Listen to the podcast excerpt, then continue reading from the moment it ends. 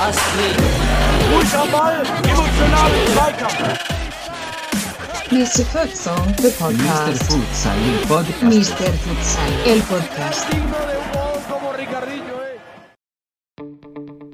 Hallo und herzlich willkommen, liebe Futsal-Enthusiasten da draußen an den Futsal-Podcast-Endgeräten. Hier ist euer wöchentlicher Futsal-Podcast, 2x20 netto, mit mir, dem Futsal-Ökonomisten Daniel Weimer und eurem Futsal-Philosophen Sebastian Rauch.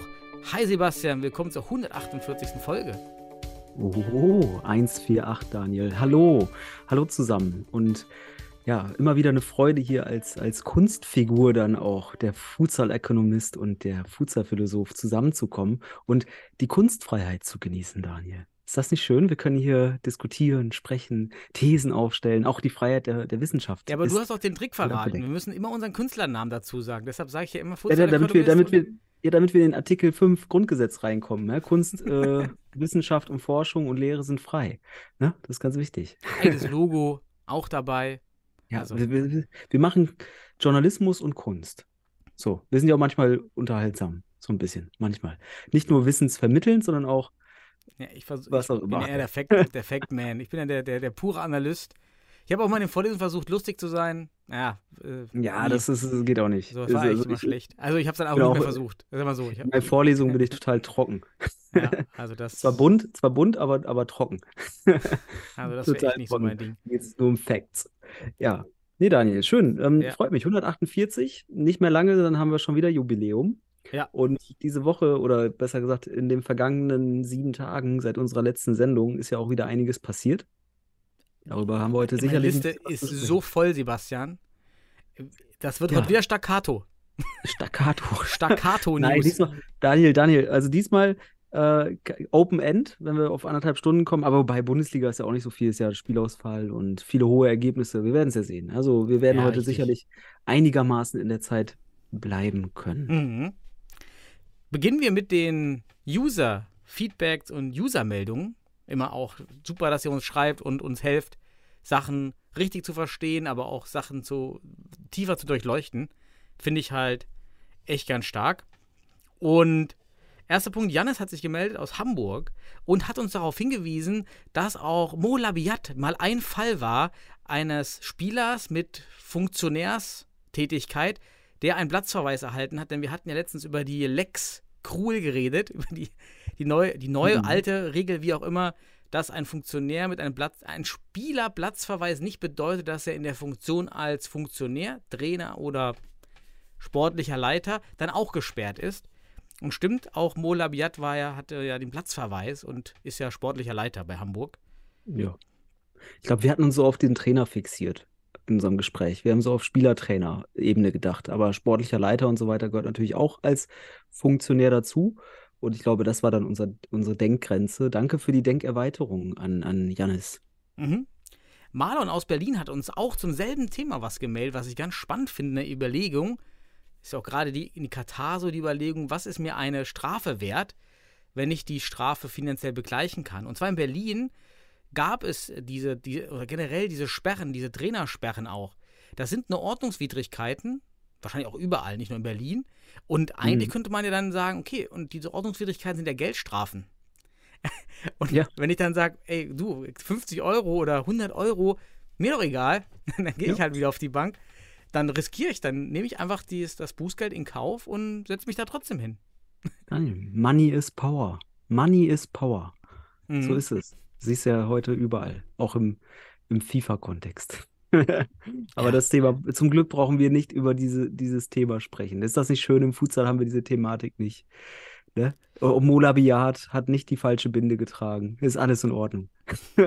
Ist das nicht schön? Ja, dann hat uns Sergio hat sich gemeldet über den PTSK Kiel. Wir hatten ja das Logo vom PTSK Kiel kritisch, kritisch beäugt. Wir haben ja gesagt, das, das sieht aus wie, wie so eine alt, wie so ein DDR-Logo, ein Ja. altes. Und man müsste mal was neu machen. Und Sergio hat darauf hingewiesen, dann ist mir auch wieder eingefallen, der PTSK Kiel hat ein eigenes Logo in den Social Media Kanälen, ein anderes Logo, Nur Ja. im DFB-Net eben ist das alte Logo noch hinterlegt und ich meine auch, dass das nicht so einfach ist, die Sachen dort zu ändern. Das fand ich ganz spannend von Sergio. Ja, man, man, irgendwie, es ist möglich, aber es ist schwierig. Ne? Genau wie bei den HSV Panthers, nicht das HSV Panthers Logo drin ist bei Fußball.de, sondern glaube ich auch das HSV, die HSV-Raute. Ne? Es ist wohl dann der Hauptverein bei Fußball.de. Aber wir, haben es ja schon mal gesagt, Fußball.de ist halt total begrenzt. Und genau das ist wieder so eine Grenze, die dann vielleicht auch für eine Spezifität des Futsals sicherlich hilfreich wäre, auch für die eigen, ja, eigen, eigenständige Wahrnehmung auch. Ne? Wäre sicherlich hilfreich, wenn man, wenn der DFB bei Fußball.de es möglich machen würde oder auch den Hinweis geben würde, macht mal bitte euer Logo hin, ne? Mhm. Was, was für den Futsal passt. Würde es auch gewisser Gra im gewissen Grad sicherlich auch ähm, nochmal so einen so einen Effekt haben, oh, das ist was Besonderes. Ne? Wobei natürlich so eine HSV-Raute auch nicht schlecht ist in der Bundesliga. Haben wir ja gesehen am Wochenende. Aber kommen wir drauf gleich. Dann Clemens, Clemens Burmeister, auch wieder dabei bei den Meldungen. Er hat sich Ferl gegen Langenberg angeschaut und hat dann so ein paar Insights gegeben. Meinte nämlich, der Livestream, den Ferl weiterhin anbietet bei Twitch, TikTok, Mhm. TikTok, meine ich, war Ferl, Ja. wird weiterhin gut angenommen. Und ja, Langenberg auch ganz spannend. Da sind wohl auch viele alt äh, bekannte Gesichter aus dem westfälischen Futsal, die du vielleicht auch kennst, sie früher bei den Futsal Freaks. Mhm. Gütersloh, auch mit dir dann ja, Ja. irgendwie, nee, nicht mit dir, aber da auf jeden Fall in der mit Zeit, auch wo du aktiv warst, ne? Mit irgendwie Ja, dabei wo- waren. Ja, ich habe schon, ich kenne, ich kenne die Herren Witwer und Exner und so weiter, die dort in Langenberg, die mit die Organisation äh, bewerkstelligen. Und es freut mich, dass sie immer noch am Ball sind und es sind ganz, auch ganz wichtige Stützen einfach für die Breite. Und ähm, ja, Clemens, auch hier nochmal von meiner Seite aus Dankeschön. Ich hatte die Infos auch bekommen. Ich muss sagen, ich war ein bisschen zeitlich im Engpass, um mir das alles anzuschauen. Aber freut mich, ähm, auch da wieder Infos zu kriegen. Und ähm, genau, erzähl du mehr, bitte. Ja, und war nur im Spiel ganz interessant, dass ähm, Langenberg dann doch auch etwas Futsal noch hat. Man hat dann viel mit Flying gespielt, es gibt auch Brasilianer. Ja, also da freut man sich, vielleicht weil das in Langenberg auch was nachhaltig, langfristiges entsteht. Einfach schöne Ja. News. Daher, Horst, Horst Braun, schöne Grüße, Horst, hat, äh, again. hat, meldet sich auch immer wieder, super, auch per E-Mail. Das ist auch einer der wenigen, die sich noch per E-Mail melden, finde ich immer wieder gut. Dann weiß Ja. ich auch, dass das E-Mail-Postfach noch aktiv ist. Finde ich stark. Und Horst hat uns darauf hingewiesen, dass jetzt die Bremen und die Thüringen-Liga im DFB-Net online super. sind. Super. Super. Ja, es sind ja aus dem Nichts fünf Teams in Bremen, waren es fünf, sechs? Ja, irgendwie fünf, sechs Teams Mhm. und zwölf in Thüringen. Das ist stark. Beides sind aber, würde ich unter die Kategorie Hobbyligen zunächst zählen. Wie auch damals die Kielliga oder die Kreiswaldliga. Ich komme gleich dazu, weil Dominik Naujoks, mit dem habe ich gesprochen über die Thüringen-Liga. Ich wollte mehr wissen Mhm. als alter Thüringer, was dort genau passiert ist. Und ganz spannendes Konzept. Denn man hat in Thüringen endlich das umgesetzt, was du in deinem Verband, was ich bei uns im Niederrhein immer wieder propagiert habe, dass die unterste Futsalliga Mhm. oder die erste Liga, wie auch immer, niedrigschwellig sein muss. Und zwar niedrigschwellig ja. dahingehend, dass ein Team aus Freunden sich anmelden kann, ohne einem Verein anzugehören. Oh ohne ja. Passwesen am besten noch. Rein locker. Eine Spielerliste. lose Hobbyliga. Ja, Spielerliste Ja, auf Papier. Spielerliste, Ausweis reicht zum, zum Identifizieren, damit Ja. du auch weißt, wenn man eine Karte kriegt und so weiter, rote Karte, dass man beim nächsten Spiel nicht diesen Spieler einsetzen kann. Diese, das ist wichtig. Mhm. Genau. Niedrigschwelligkeit, das ist A und O. Also, Mhm. das ist ganz wichtig. Da müssen wir von unserem Fußballdenken weg. Da müssen wir auch in dieses reine Strukturdenken, ähm, müssen wir hinterfragen oder grundsätzlich auch mal in Frage stellen. Und im Futsal ist das super hilfreich. Und ich sage, das ist ein Punkt, warum es damals in, in Westfalen halt auch diesen Boom gab, weil wir da Mhm. die Niedrigschwelligkeit extremst hatten. Und das, Und das ist sich. Ja, ach so, sorry. Ja. Ja, und da, das Wichtige ist, dann kann man sukzessive zum Beispiel Regeln einbauen. So, ähm, dann macht man das ein, zwei Jahre so niedrigschwellig und Teams, die dann ein, zwei Jahre dabei sind, die können dann in den Verband eintreten. So hat man mittel- bis langfristig auch ein Konzept, auch um Verbandsmitglieder, auch Vereine Mhm. schlussendlich, ne, zu erweitern. Oder auch, eine, man muss sich ja theoretisch nur eine Abteilung als Abteilung in einem Verein schimpfen. Das reicht ja auch dann schon. Ne? Also dann ist man ja auch schon Verbandsmitglied, theoretisch. Ne? Also so eine Aber je weniger Freundes- man von diesen offiziellen Wegen braucht, desto Genau. besser, desto eher steht da der, Spielba der Spielspaß am Genau. Anfang im Vordergrund. Und ich genau, finde, das dann für eine gewisse Zeit. Genau, das die, ist ganz wichtig. Die Thüringer, das ist jetzt ein Ko Kooperationsprojekt gewesen von Blumenstadt United, was ja aus, aus der Hochschule hervorgegangen ist, Karl Zeiss Jena und im Zusammenarbeit mit dem Thüringer Fußballverband, die da hm. doch jetzt sehr interessiert sind, auch weil Dominik da auch einiges macht. Auch die B-Lizenz, die du jetzt geben wirst im Januar, BC-Lizenz Weiterbildung, Futsal hat er gemacht.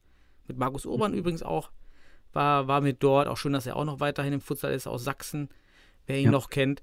Ja, und das Konzept eben, was man dort ausgearbeitet hat, ist so drei Säulen-Konzept, ganz stark. Ich finde das echt toll. Erstens, es geht aus der Hochschulliga hervor, der Thüringer Hochschulliga Fußball. Und die Winterliga wird eben jetzt als diese Futsalliga ausgetragen. Mhm. Widerstand sehr gering, die Teams sollen spielen, haben einfach Spaß am, am Zocken, mega Kombination. Dann Teams, die aus einem Verein herausgehen und also so ein Passwesen haben, wie in Blumenstadt, wie Kaiserslautern, die schicken ihre zweiten Mannschaften hin und Harz, Harz, ähm, Harz 04 Erfurt ah, ist auch ein Verein, nimmt Harz 04, geiler, geiler ja, Name. Geil. und, die anderen. Hartz 5 und Hartz 4 spielen gegeneinander. Und jetzt kommt eben der Clou, denn die anderen Teams, die anderen neuen Teams, auch aus Weimar und Gera, also schon ein bisschen ähm, räumlich sehr weit gefasst. Die Spieler haben Spielerpässe, Spielerpässe bei Blumstadt United. Mhm. Denn der Thüringer Fußballverband hat gesagt, es muss übers Passwesen laufen.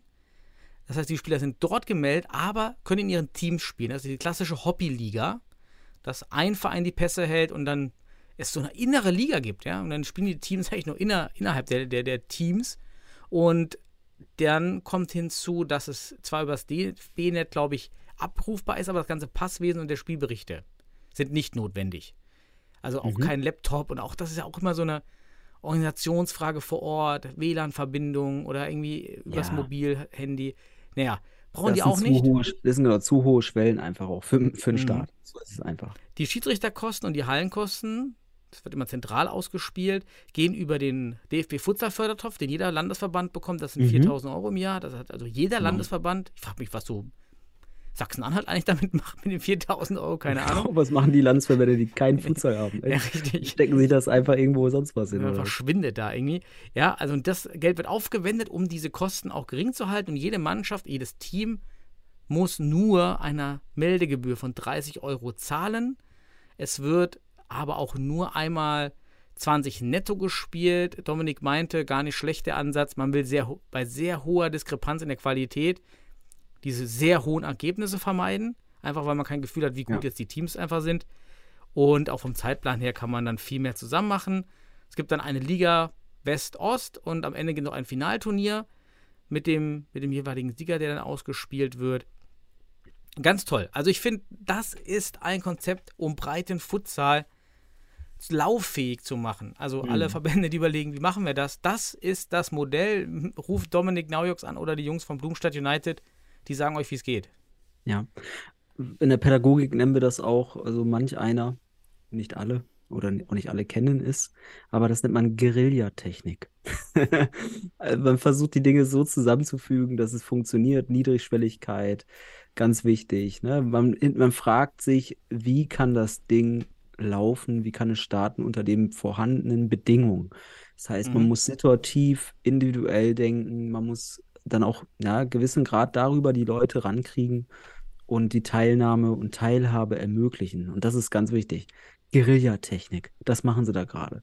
Und das finde ich gut. Das freut mhm. mich. Und ähm, ja, toi, toi, toi, dass es dort weiter äh, so gut läuft und vielleicht äh, ja, wächst da ja sogar ein bisschen mhm. was raus. Das würde uns freuen.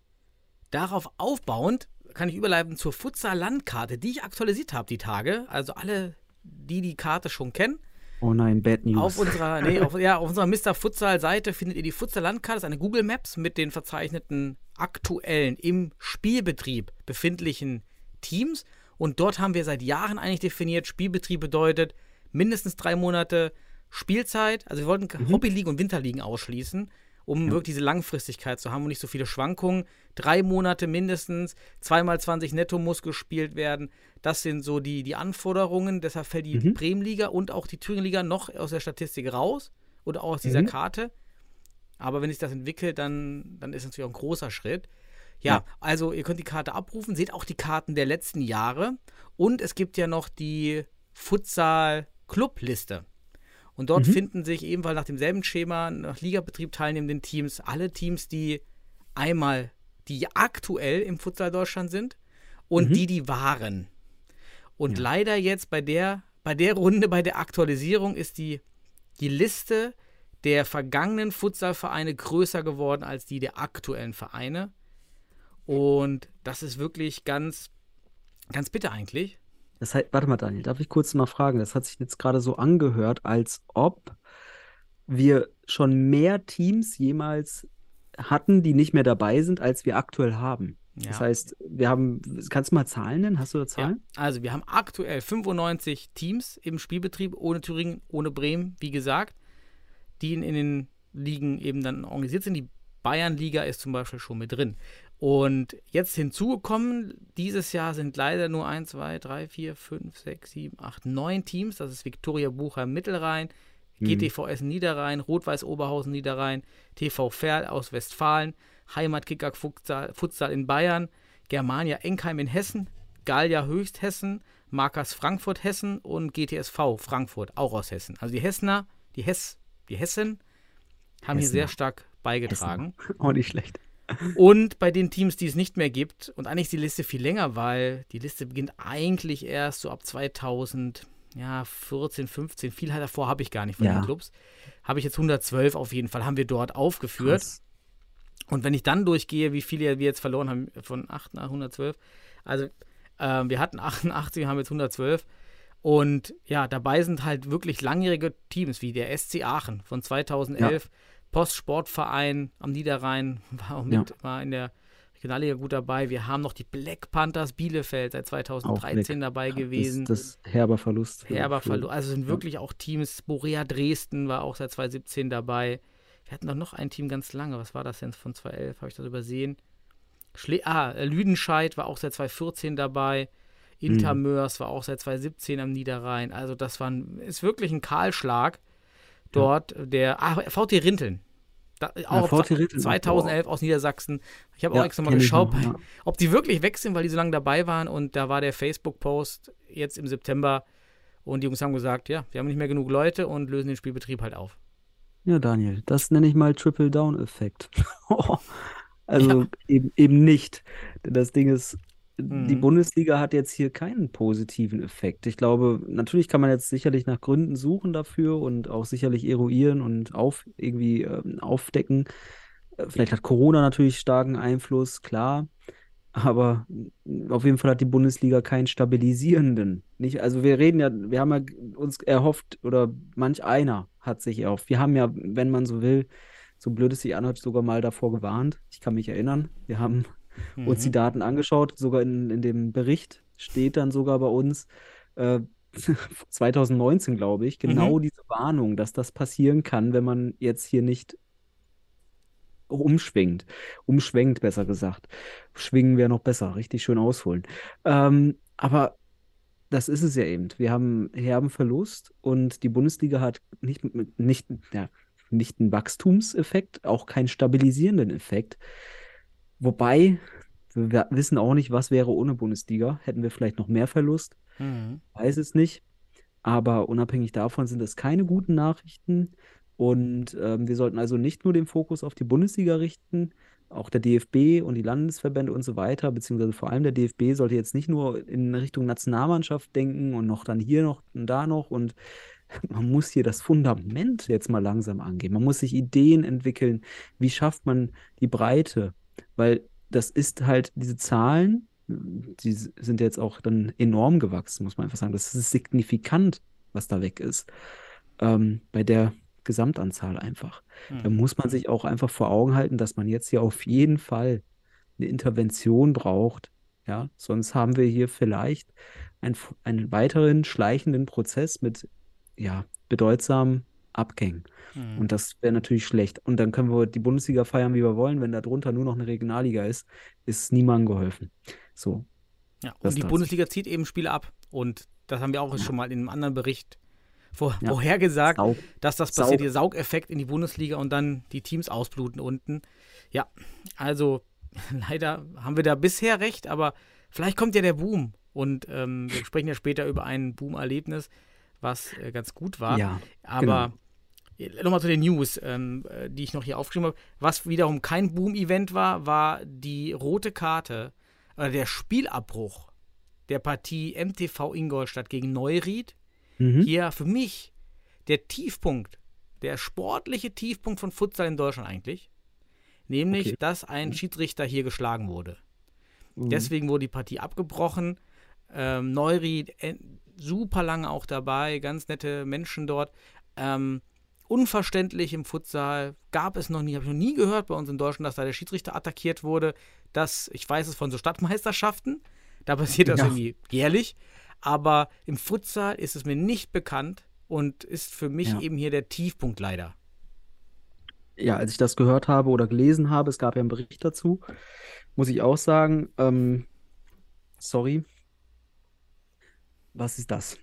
Also ganz ehrlich, es, es gab Tiefpunkte, an die ich mich erinnere, aber das ist jetzt etwas auch einfach insgesamt im Sport, was da nicht reingehört. Und zwar insgesamt ins Sport und damit verbunden einfach, ja, ich kann es verstehen, dass du es als absoluten Tiefpunkt empfindest, vor allem hier auf einer Regionalliga-Ebene dann haben, ja, da wo, Mhm. wo sich äh, Mannschaften für die Bundesliga qualifizieren wollen. Ja, es, es geschieht auch im Fußball, es, es geschieht auch in, im Profifußball, gab es sowas auch schon, muss man auch sagen. Aber äh, es ist halt nicht schön und ich würde es jetzt nicht als absoluten Tiefpunkt bezeichnen. Ich würde aber sagen, es ist einer der Tiefpunkte, die wir uns vorstellen können. Mhm. Ja, vielleicht von diesem Tiefpunkt hin zu etwas Positiven und zwar Genau, eine. Podcast-Empfehlung. Und zwar, wer den Sport Podcast Sport Insight noch nicht kennt, ganz starker Podcast und auch überhaupt ein Format des öffentlichen Rundfunks. Und äh, dafür bezahle ich gerne auch GEZ, weil das sind sehr investigative Beiträge, die man unter einem normalen, normal, einer, einer normalen Marktproduktion nicht produzieren könnte, weil die Kosten sehr enorm sind. Und hier ging es um iranische, um den Iran und Iran äh, und, generell Fußball. Mhm, Probleme eben in solchen Staaten und auch die Probleme im Iran. Und hier wurde das Beispiel Shiva Amini Mhm. Herausgezogen, eine iranische Fußball- und eben auch Futsalspielerin, auch Nationalmannschaft, die sich offen, offen gegen, den, gegen das Land, gegen das Regime stellt, deshalb auch verbannt wurde und berichtet auch über Repressalien, die, die, die man dort machen musste, die den Spielerinnen auferlegt wurden und spielt aktuell in der Schweiz. Super interessant aus der Perspektive und Mhm. zeigt auch die Stellenwert des Futsals im Iran, gerade bei den Frauen. Denn dort, so habe ich es ein bisschen rausgehört aus dem Podcast, ist in der Futsal-Mannschaft noch ein bisschen leichter oder freier zu spielen, weil, die, weil das Regime sehr auf die Fußballer achtet. Mhm. Und da die Futsaler so ein bisschen lockerer sind, was natürlich in, in den Relationen locker bedeutet, ist bei uns schon wieder super streng. Ja? Ähm, Ja. Kann ich nur empfehlen. Sport Insight. Jetzt, jetzt haben wir Werbung gemacht. Hoffentlich machen die auch Werbung für uns. Dann haben wir auf einmal 10.000 mehr Hörer gefühlt. Hoffentlich. Verlinkt die mal bitte. Mhm. Ähm, ja, beim Iran, ja, der Futsal im Iran ist ja auch weltweit grundsätzlich einer der, der, der besten, muss man einfach sagen. ne? Also gehören Top 10 auf jeden Fall immer gut. Ähm, der iranische Futsal. Und ja, wie du schon sagst, das Regime ist so ein Wort, das verwende ich eigentlich weniger, weil Regime ist ja auch einfach, wir leben auch in einem Regime, in einer politischen Ordnung.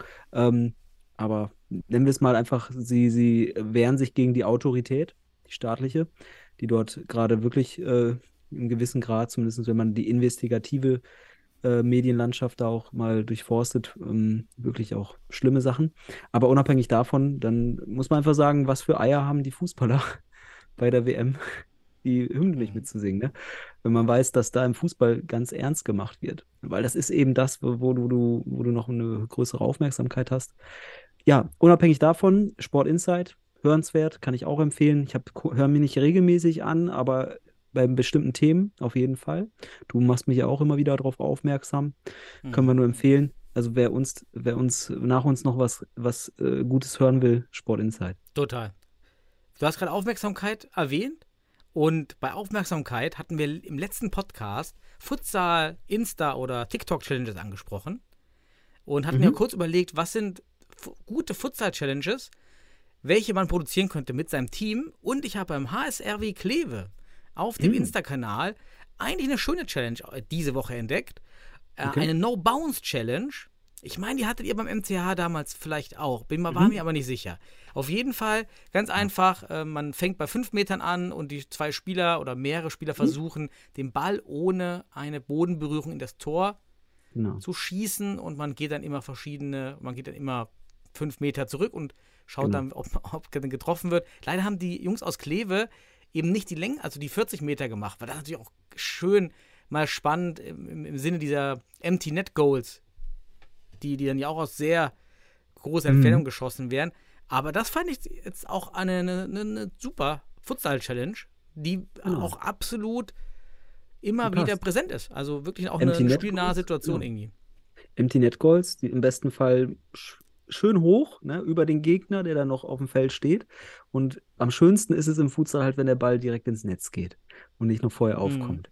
Richtig schön. Schöne Empty Net Goal Challenge, könnte man also sagen. ja, total.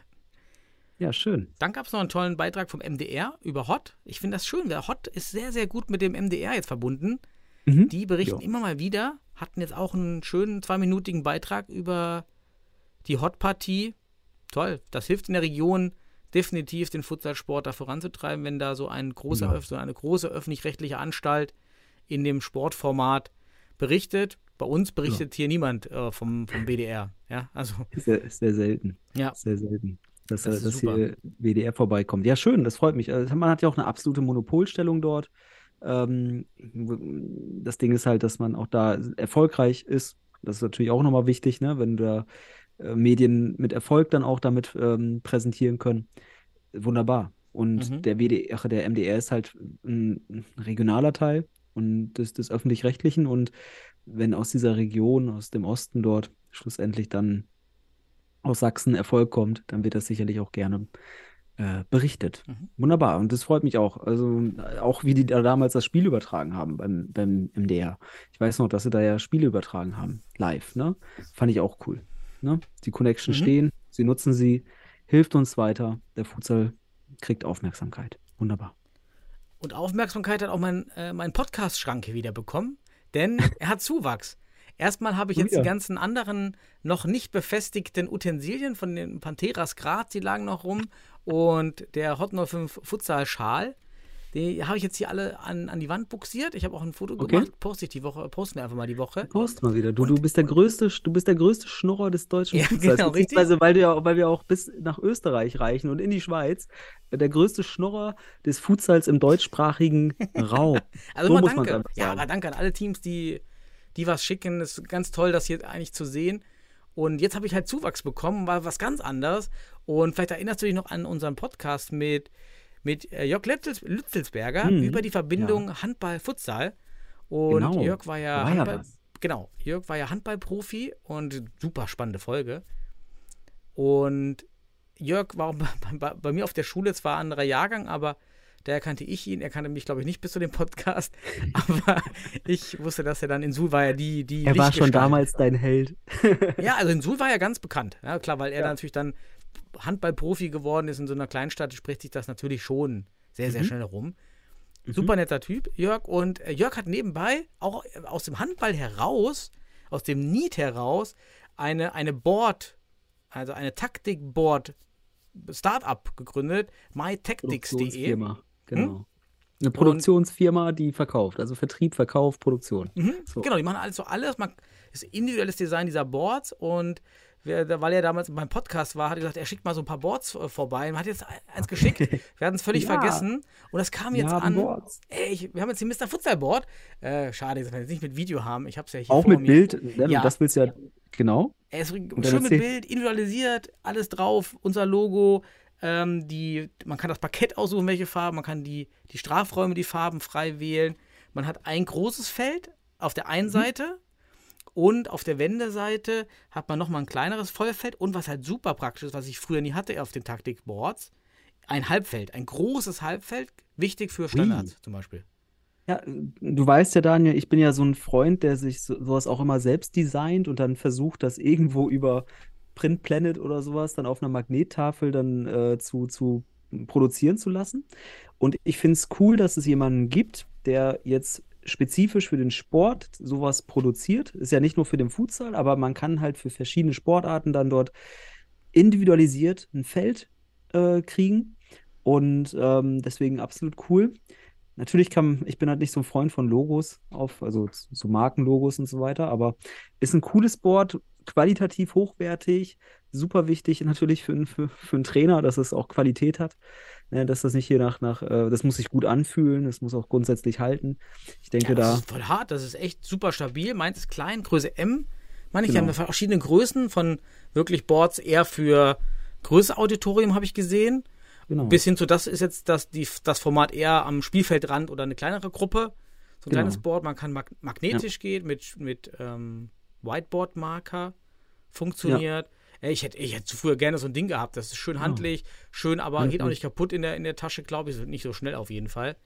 Und äh, super. Also finde ich geil, was ja, wenn man da ordentlich machen, ne? damit umgeht und das sollte ein Futsal-Trainer, Ja. dann wird es, wird es vielleicht ma- manch eine ein, ein Leben lang halten. Und So, offizielle ne? Futsalmaß, denn da hatten wir mit Jörg und äh, mit, Ja. seinem, mit seinem Kumpel, der, der ihm da hilft, mit, mit Dirk, da äh, auch mal besprochen, haben dann so auch gesagt, wie so die offiziellen Markierungen sind und haben das angepasst.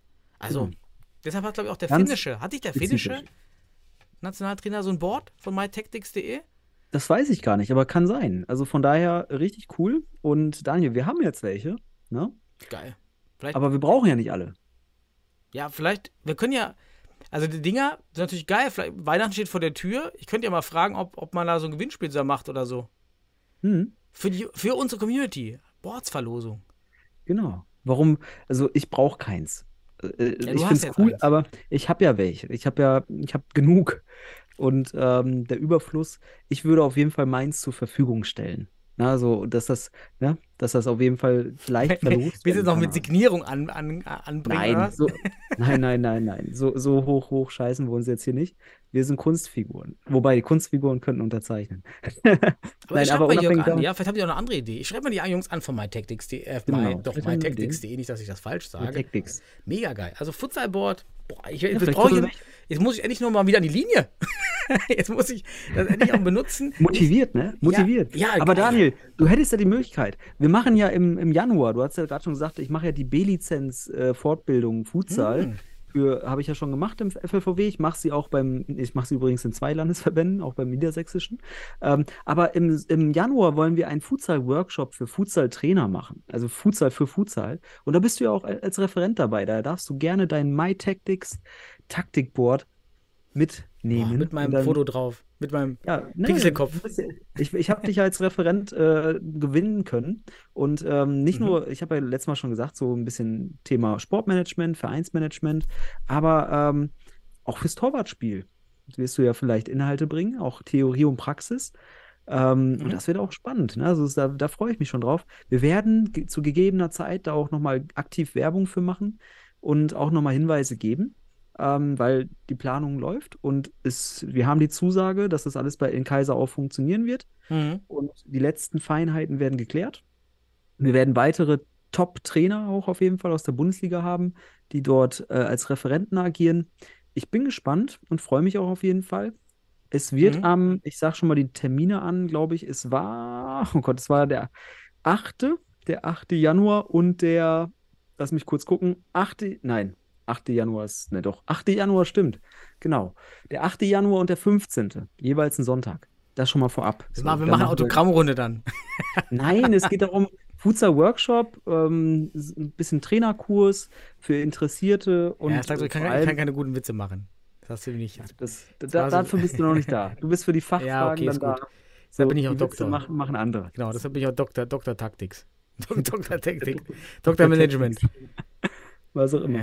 Ähm, ja. Du, was ich mir noch überlegt habe, eines Format, da, da, da, auf deine Idee, auf dein Mist ist ja die Idee gewachsen, die auf deine super Auf Idee ist ja der, auf deine super Was? Idee ist ja die, die Best Goals, Best Memories of Futsal geworden. Ja, wo wir jetzt, äh, remember this goal. Einfach schöne Tore der Vergangenheit aus dem Weltfutsal zu präsentieren. Einfach um zu zeigen, dass dieser Sport auch Geschichte hat und vor allem wunderschöne Tore liefert. Ne? Sei es, Mhm. sei es von der, von von der Qualität der Tore, aber auch grundsätzlich auch vom Rahmen her. Genau, und jetzt erzähl mal, was, was, auf was willst du da? Ja, ich habe jetzt ein schönes Tor gesehen beim Spiel Mülheim gegen WSV Wuppertal. Das habe ich, wurde mir zugespielt und äh, vom Eckkick 40 Meter. Und und der Torwart stand auf 6 Meter.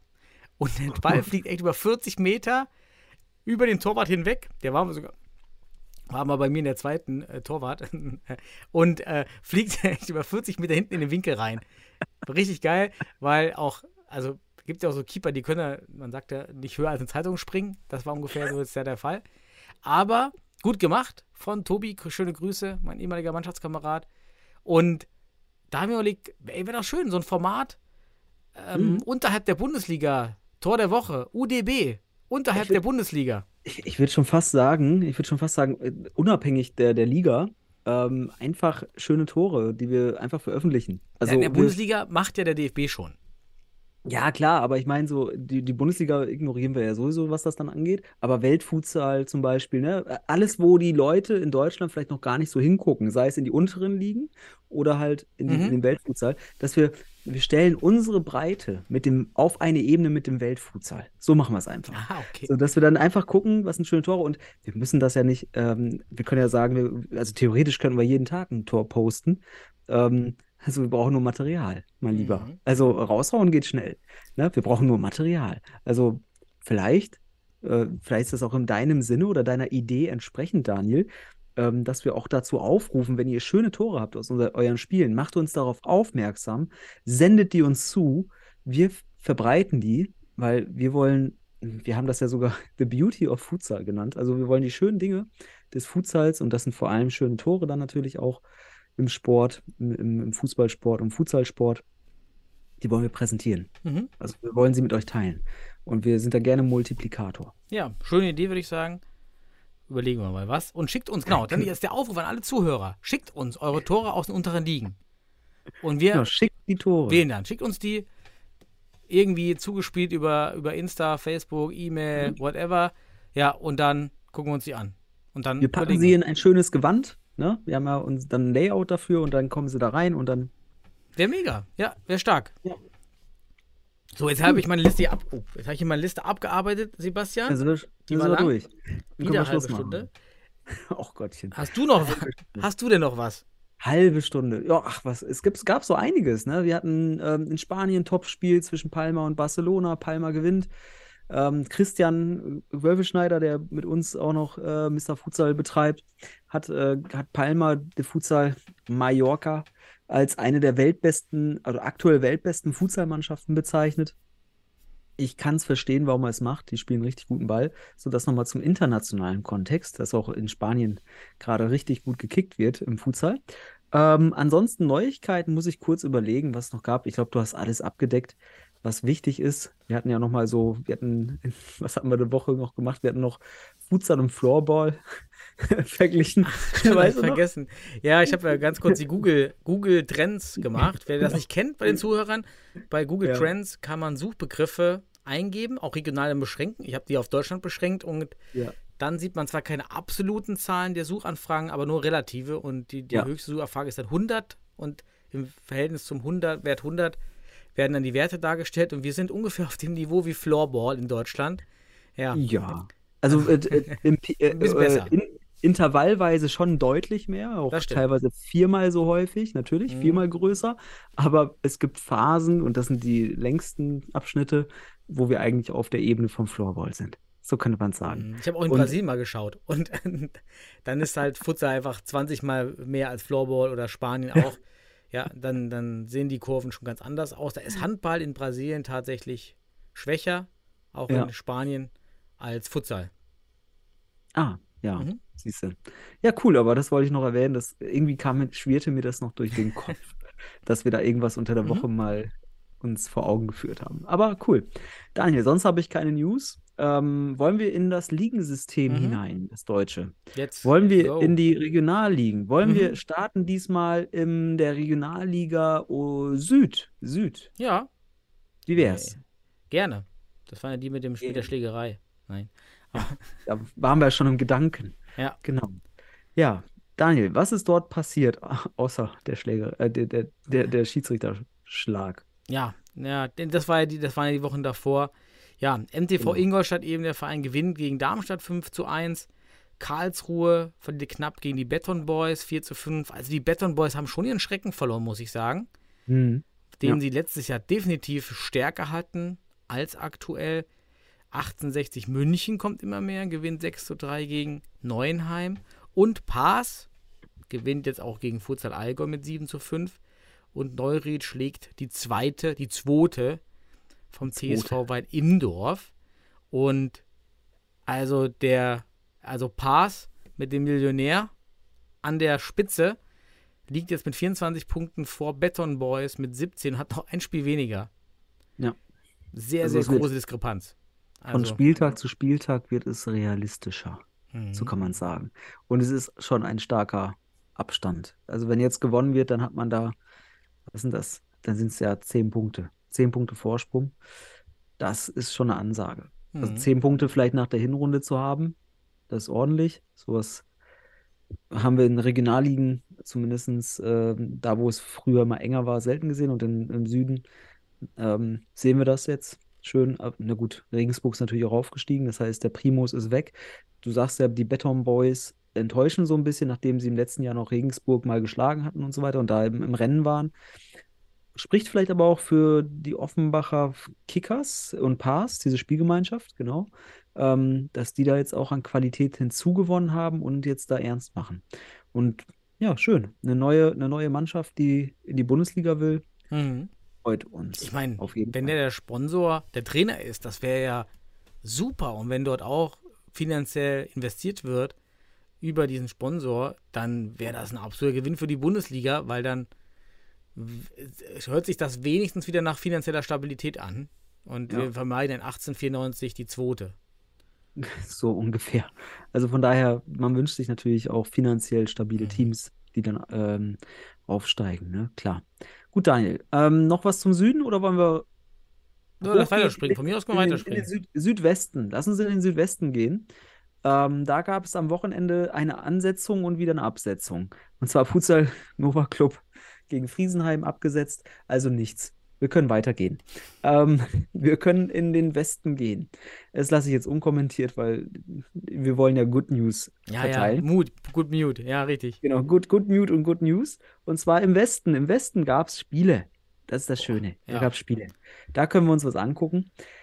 Und zwar, was gab es im Westen? Willst du berichten oder soll ich? Mach du, ich habe eben schon. Du, du hast eben schon. Okay. Dann wollte ich, kommen wir zum Westen. Im Westen gab es einen Spieltag und zwar die Holzpfosten Schwerte haben sich nun an die Tabellenspitze gesetzt. Nachdem sie erst punktgleich waren, haben sie den Ausrutscher von den Panthers Köln, die in Detmold 6 zu 6 spielten, ähm, ausgenutzt und haben gegen Niederrhein Soccer, äh, oder beim Niederrhein Soccer äh, 7 zu 3 gewonnen und sind somit jetzt alleiniger Tabellenführer mit 18 Punkten vor dem Futsal Panthers Köln mit 16 Punkten. Also, ich kann mich selten erinnern, dass wir nach sieben Spieltagen im Westen jetzt überhaupt mal eine andere Mannschaft außer die Panthers Köln, ja, oder dann davor den MCH an der Tabellenspitze hatten. Die Panthers Köln scheinen hier jetzt gerade, ja, Hm. hoffentlich wach zu werden. Sonst gibt es eine Wachablösung. So könnte man es nennen. Ähm, freut mich aber, dass da Bewegung ist und die Holzpfosten Schwerte. Ja, seitdem Die ja- Hirosawa weg ist, ne? Ja, na, also Hirosawa scheint da. Ja, und ihr Düsseldorfer euch natürlich auch bedient bei den Kölnern. Regelmäßig jedes Jahr, ne? Wie war das nochmal mit Saugen? Ne? Gerade? Ja, gute, ja, gute. Ja, ja, ja, ja, Düsseldorf. Hier. Gut, aber unabhängig davon, spannend und Mhm. ähm, finde ich gut, bringt Bewegung rein. Ähm, die Landkarte ändert sich ein bisschen so vom, von, von, der, von der Tabellensituation, das freut mich. Äh, dann Gütersloh, die knapp gewinnen bei dem Sportclub am Rhein, Fenerbahce Köln, 7 zu 4. Ja, ja haben sich jetzt äh, mehr oder weniger auf Platz 6 gefestigt, also sind immer noch untere Aber ich glaube, die hatten mehr vor. Ich glaube, Gütersloh hatte mehr vor. Ja, was, das, das musst du, musst du denen wahrscheinlich erzählen. Ich glaube, die haben von anderen Dingen Mhm. geträumt. So könnte man es sagen. Ich glaube, das ist ein Träumchen gewesen, aber der ist ausgeträumt, da ist man einfach jetzt zu weit weg. Ähm, dafür ist auch Köln und Schwerte sicherlich ähm, zu, zu, zu stabil, zu konstant. Münster hingegen hatte spielfrei, das nur vorab, stehen aber noch auf Platz 8, immer noch auf dem, mm, ja, wenn niemand aufsteigt, im Bundesliga-Abstiegsplatz. Ähm, ja, und der Wuppertaler SV verliert bei deinem Ex-Club PCF Mhm. Mülheim. Mit 6 zu 4 gewinnen die Mülheimer und machen einen guten Dreh, ne? Nach fünf Spieltagen, zehn Punkte, vierter Also Platz. Ich, ja, ich habe gestern mit Tobi noch geschrieben oder vorgestern. Er ist ja jetzt Spielertrainer. Und ja, die Ressourcen sind da limitiert. Darüber hatte ich auch schon mal berichtet, dass halt Mhm, auch einige ja. Spieler jetzt gegangen sind. Aber man hat das gut gefangen mit den alten Ressourcen. Einige neue, die, die dabei sind. Und ich glaube, das Teamgefüge stimmt extrem gut. Und deswegen performt man hier auch ähm, mehr, als man vielleicht gedacht hätte nach dem, nach dem, vor der Saison. Ja. Nach dem Einbruch. Und Wuppertal wundert mich, weil Wuppertal hat einen guten Lauf gehabt und jetzt zwei Spiele bisschen underperforming, interessant. Ja, und mich freut es einfach für Schwerte, weil ich will Schwerte in dieser Quali sehen. Die haben es verdient für das, was sie für den deutschen Futsal getan haben. Immer noch Rekordzuschauer mit 2100 in Hagen im Finale damals. Gegen, Ja. ah, gegen Pan Nach Pan- Verlängerung gegen die Hamburg Panthers. Hamburg damals. Panthers war Verloren. damals. Und mich würde es freuen. Ich finde, dass dieses, ist ja, ja, vielleicht schon irgendwie ein Comeback, weil sie doch die letzten Jahre eigentlich immer in der, in der Mitte oder unteren Drittel der Liga waren. Mhm. Mhm. Jetzt sie da oben zu sehen, finde ich, finde ich toll. Ja. Ja, aber damals hatten die, die Holzpfosten Schwerter auch immer so Charakterköpfe, die wurden dann auch äh, mehr oder weniger heroisiert, also heldenhaft dargestellt, von Klemms über Daniel Otto und äh, ja, die beiden vor allem, das waren ja die beiden, die, die da die Führung hatten. Und da, da muss man sich jetzt mal reinfuchsen, weil mit Schwerte jetzt Tabellenführer, wer dort jetzt aktuell, ähm, ja, vielleicht ist es auch einfach eine starke Teamleistung insgesamt. Und das finde ich ganz spannend. Was mir noch auffällt, auch bei den Ergebnissen, sind die Cherusker Detmold. Die sind halt zu allem gut, ne? Mhm. Also die können die verkacken 9-0 oder was auch immer oder, oder machen hier ein 6-6 gegen Panthers Köln. Das ist so eine Wundertüte. Man kann ihnen alles irgendwie, man kann alles erwarten und auch nichts. Und ähm, ja, deswegen so eine richtige Stolperfalle eigentlich. Und ja, zu Hause sicherlich gegen jede Mannschaft äh, konkurrenzfähig. Und Köln muss es jetzt spüren. Und ja, zugunsten der Holzpfosten und Schwerte. Und das erfreut uns. Und natürlich, ich, ich würde mir auch wünschen, dass so ein Club wie Schwerte mit der Tradition und auch mit dem Leid der Vergangenheit, weil es ist ja so wie das Vizekusen gewesen, ne? Also wie häufig, wie häufig sind sie nicht nur westdeutscher Vizemeister geworden, Mhm. sondern auch deutscher Vizemeister. Und ähm, ja, es würde mich echt freuen, wenn die in die Relegation kommen, um sich dort dann Mhm. auch zu beweisen. Ja, spannend. Der Westen lebt und es läuft. Das freut mich. Gehen wir in den Norden. Mhm. Gehen wir in den Norden. Und zwar gab es dort auch wieder Partien. Ne? Das ist eine gute Beobachtung von dir, Sebastian. Sehr gut. Ja, es gab mal wieder Ja, Partien. bist Soll mal ein bisschen da. beschreibend sein hier. Adlerauge. über die, ja, ich möchte dir die Vorlage bieten, dass du auch mal über die Partien was sagen kannst. Ich Ja, waren sehr eng alle. Das ist sehr enge Partien. Ja. Äh, Fortuna Hamburg gegen Hannover und das Kellerduell. Fortuna Hamburg Mhm. gewinnt jetzt 6 zu 5. Ja. Deportivo Inter auch ganz eng gegen die BFC. Futsal-Löwen, auch von unten aus dem Keller jetzt nach oben. Mhm. Geschnellt. Ja, deshalb ist jetzt Hannover 96 der, Let der neue Tabellenletzter mit drei Punkten. Ja. Und das ist wirklich spannend am Tabellenende. Viel, also sehr, sehr homogene Liga. Und wir haben jetzt einen neuen Verfolger. Denn die Futsalfalken Oldenburg gewinnen gegen FC Maihahn, die ja am Anfang Mhm. wirklich gut weg vorne weggerannt sind. Das ist eine spannende Liga hier. Da verändert sich immer wieder was.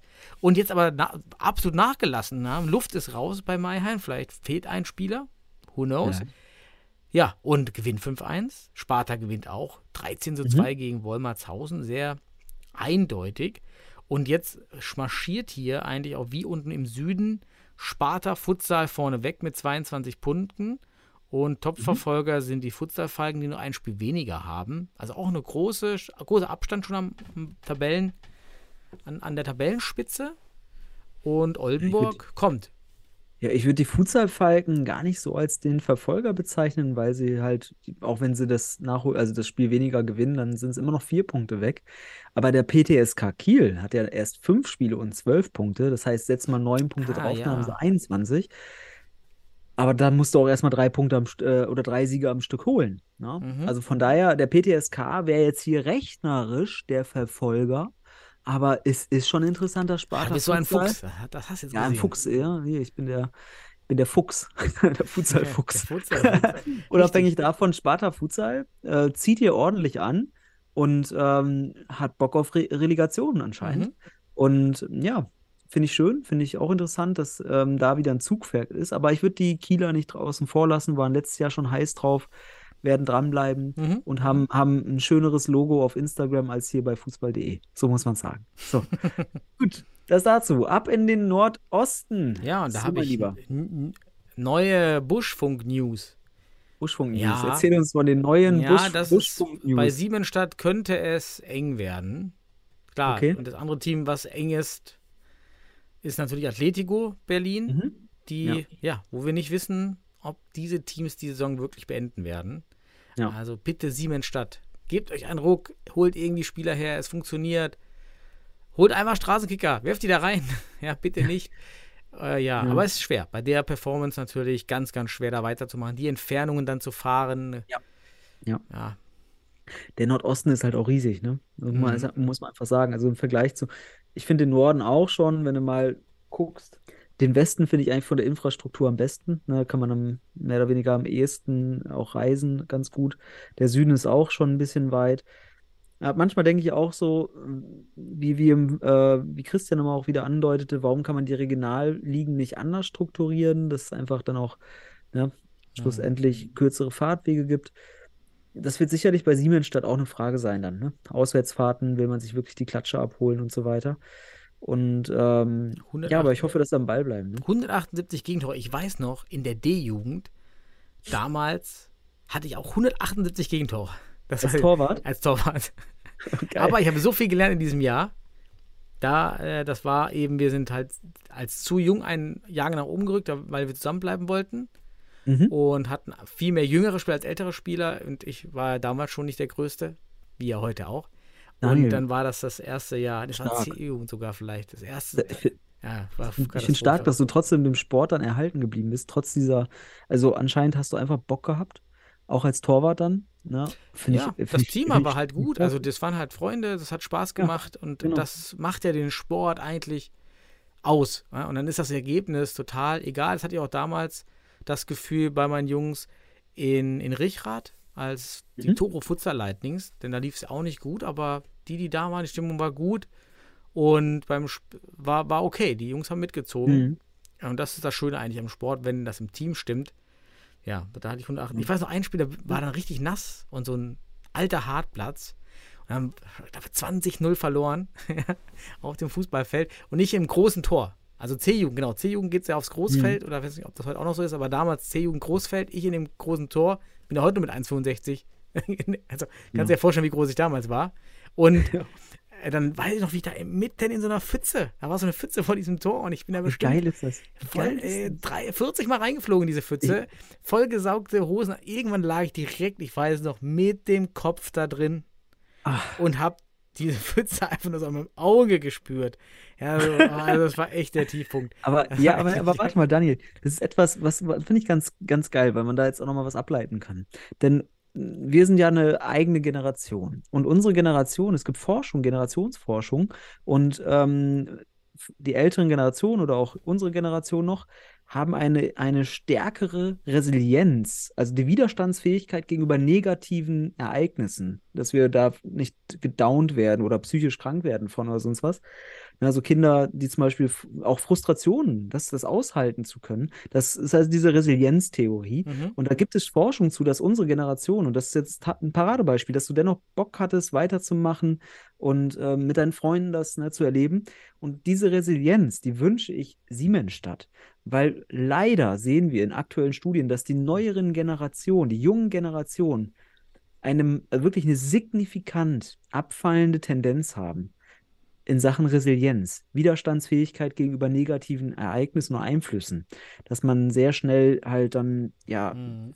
auch, wir merken dann Aspekte wie, wie, wie, weiß nicht, eine Depression deswegen, so, weil man, ne, ganz spannend, diese Forschung dazu betrachten und ich hoffe einfach, dass da Resilienz in Siemensstadt ist, dass das, dass da noch ein paar aus unserer Generation dabei sind, so, die dann mit der, mit dem Gesicht in der Pfütze liegen und dennoch Bock haben. Ja, So. bitte, ja. Ja, schön. Aber es gab keine Spiele am Wochenende im Nordosten. Nein, Ja. aber in der Regionalliga West Frauen gab es ein Spiel noch. Schöner Übergang. Ja, einfach so knallert in your face. Hier, gehen wir rüber. Köln, Ja. die Futsal Panthers Köln gewinnen recht knapp, wenn man die Stärke bedenkt, der Kölner Damen gegen den PCF Mülheim. Super, erstmal anscheinend performt, also gute Leistung von Mülheim, finde ich. Mhm. gegen die Futsal Panthers und wieder ein enges Spiel. Also ich, die, die Futsal-Liga da macht sich, finde ich, die beste Saison aller Zeiten bisher, weil die Ergebnisse, also die Varianz in Ergebnissen sehr, sehr gering im Gegensatz zu den letzten Jahren. Es gab zwar hier auch ein 13 zu 1 von Münster gegen Freisenbruch, aber wir hatten ja mal Ergebnisse vorgelesen aus Ja. den Jahren 2017, 16. Naja, das war ja schon wa- doch noch ein anderes Kaliber. Ja. Freut Es mich. ist, sagen wir es mal so, es ist ein erfreuliches Ergebnis, dass die Futsal Panthers Köln gegen Mülheim 2 zu 0 gewinnen. So ist es. Und ähm, die Futsal Panthers Köln mausern sich zu einem Spitzenteam oder zum Spitzenteam. Man Mhm. springt so hoch, wie man muss. So. Und dann ist man jetzt mit äh, Punktverlust frei, wobei es zwei Spieltage gespielt sind. Sind aber auch nur sechs Teams, von daher sind zwei Spiele, hat, haben zwei Spieltage schon Substanz, muss man auch sagen. Das auch mal noch als Hinweis. Mhm. Ja, schön. Dann haben wir alle Regionalligen abgedeckt. Wollen wir noch in eine Verbandsliga springen? Haben wir doch schon, die Thüringen-Liga. Haben wir doch heute schon Ach, die ausführlich Thüringen, die besprochen. hast du ja schon abgefeiert. Ja, Genau. Lass uns Okay. deshalb rüber einfach zur Bundesliga, würde ich sagen, weil Tja, let's go. Hey ho. wollen wir erstmal die Spiele schnell abarbeiten, die wir schnell abarbeiten können? Okay. Wie wär's mit dem, Wollen wir Rain, den Rainfall auf Regensburg? den Rainfall? Regensburg. Das Spiel zwischen Ach, Regens, Regensburg. stimmt. Ja, Regensburg. Es regnete Das heißt doch so. Ihr müsst doch wissen, was Ja. los ist bei euch. Genau. Das Regenloch Deutschlands, Ja. wobei da gibt es andere Städte, die noch mehr Regen abhaben, abkriegen. Aber der Rainfall, der Reinfall in Regensburg, denn das Spiel ist ausgefallen. Und zwar wegen Mhm. einer, wie sagte, wie wurde uns mitgeteilt, eine 5 Zentimeter Pfütze, die alle halbe Minute entstand oder was auch immer, vor dem Tor. Ähm, und die Schiedsrichter haben dann auch mit Rücksprache des Schiedsrichterbeobachters oder sonst wen ähm, wohl dann entschieden, das Spiel wird nicht angepfiffen. Und so ist das Spiel zwischen den Jahren Regensburg Mhm. und dem TSV Weidendorf ausgefallen. Ich kann es vorab sagen, man bemüht sich um ein, ein Heimspielrechtwechsel, um am kommenden Samstag in Weidendorf das Spiel auszutragen. Mhm. So, aber jetzt darfst du gerne weiterreden zu diesem Spiel. Was fällt dir ein, wenn du weißt, es Mhm. regnet? Ja, es regnet. also, ich habe ja mit, auch mit, mit Jan geschrieben, mit dem Florian, habe mir so erklärt, jetzt, was passiert ist in den Kulissen und es ist ganz schwer. Ja, es ist wirklich, da kann man letztendlich den, den Schuldigen kann man einfach nicht packen. Das ist dann irgendwie die Kommune. Ist folgendes passiert nach den Regenpfützen in den letzten Spielen, die Mhm. aber eher an den Seiten aufgetreten sind, hat man die Stadt informiert, dass die Halle bitte spielrechtskonform instand gesetzt werden muss, was die Stadt auch genehmigt oder bestätigt hat und hat auch auf Nachfrage von Regensburg dann vor dem Spiel gesagt, dass es repariert wäre. Mhm. Die Stellen haben auch nicht mehr geregnet, die damals durchgeregnet sind. Also man könnte davon ausgehen, dass die tatsächlich repariert wurden. Mhm. Aber ich habe ja jetzt bei Seven vs. Wild dieses Outdoor, äh, diese Autoserie auf YouTube gelernt, wenn man ein Dach woanders abdichtet, fließt der Regen einfach woanders hin. Richtig. Und vielleicht ist das hier passiert. Vielleicht hat man wirklich sehr, sehr schlampig dann das Dach abgedeckt und der Regen ha- hat nun eben ein anderes Tief gefunden, ein anderes, ein anderes Tal auf diesem Dach, keine Ahnung. Und deswegen hat es an einer anderen Stelle reingeregnet. Ist echt bitter. 320 Mann waren wohl da, weil Mhm. auch angereist, übernachtet. Ja, ich, so wie es, wenn die Story, und davon gehe ich jetzt aus, dass das alles so passt, was ich gehört habe, so ist, wie, sie, wie ich sie gerade vorgetragen habe, dann hat Regensburg eigentlich alles gemacht, was du tun kannst. Nämlich die Mhm. Stadt b- darauf hinweisen, nochmal nachfragen, ist es repariert worden? Wie willst du es denn testen? Da geht ja keiner aufs Dach und schüttet eine Gießkanne drüber. Und, und, das Ja. geht ja gar nicht. Das sind ja auch diese Massen einfach. Ja, ist schwer. Ich weiß noch nicht, ob man trotz dieser Sache, die halt passiert ist, doch in den sauren Apfel beißen müsste eigentlich und in Weil im Dorf spielen und nicht das Heimrecht tauschen. Also die sind Ja. nun einmal nämlich dahin gefahren, also die Fahrtkosten hatte Weil im Dorf.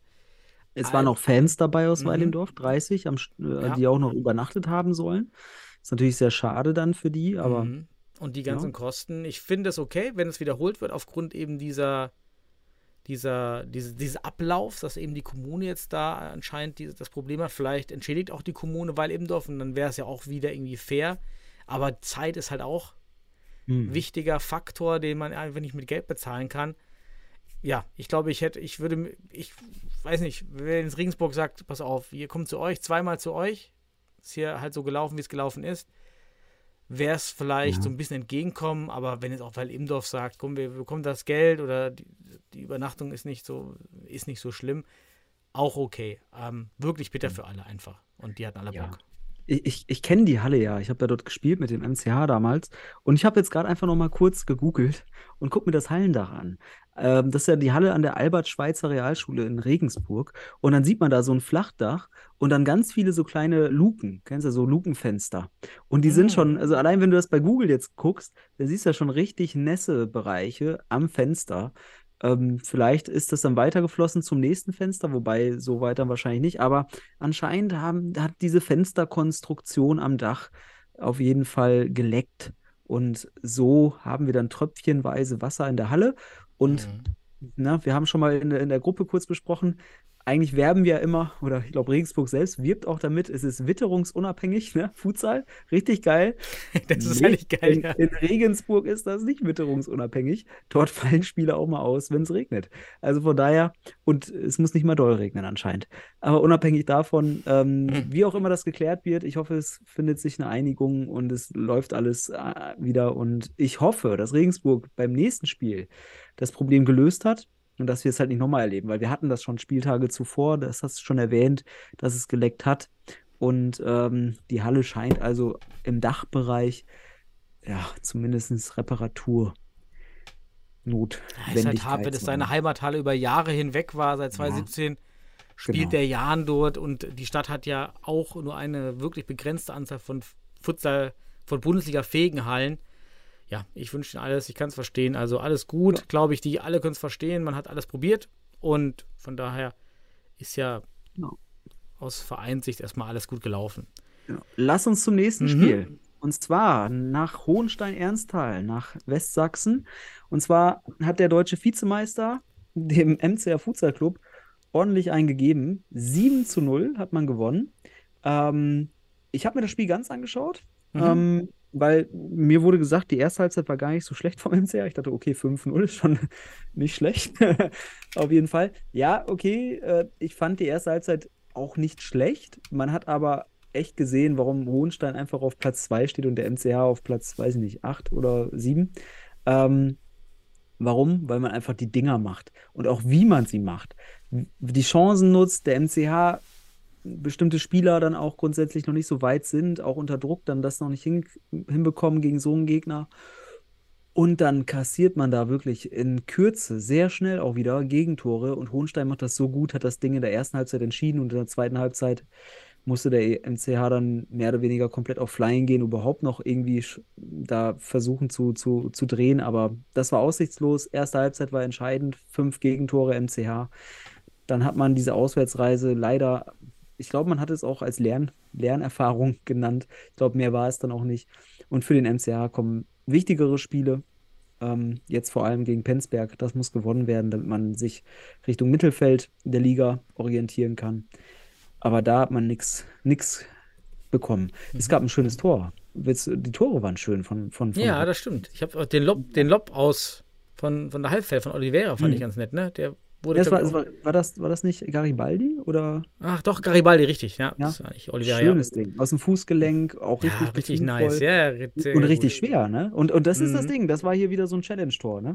so, das Genau. muss rein. So. Direkt neue ne? Challenge gebildet, ja, tatsächlich. Schön, ja. Ich fand Genau. ganz witzigen Fun-Fact: Der Kommentator in diesem Highlight-Video sagt tatsächlich, beste Fußball-WM-Alternativprogramm hier. Oder bestes Mhm. Fußball-WM-Alternativprogramm. Äh, war das mit dem DFB abgestimmt? Also, sozusagen sagt er ja, äh, geil, Katar, äh, bitte hier, für alle, die Boykott wollen, hier werdet ihr bedient. Fand ich, ja, fand ich interessant. gut. dass er das Finde da- ich gut. ich finde, äh, muss man ja auch sagen, es ist einfach in, gerade für Fußballfans in Deutschland das beste Alternativprogramm für die Futsal äh, Fußball-WM ist die Futsal-Bundesliga. Mhm.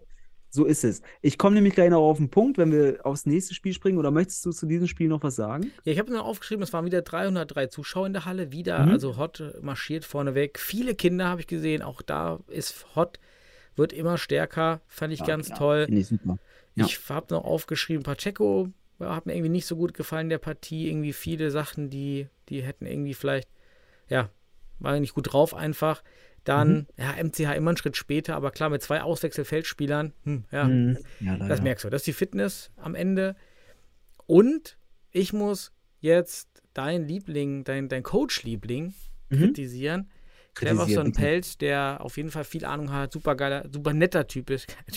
Ähm, aber ganz ehrlich, bei einem 7 zu 0 oder bei einem Stand von 4-0, 5-0, wo man sieht, okay, hier geht heute nichts, bring doch mal den Cardi Dieb rein ins Tor.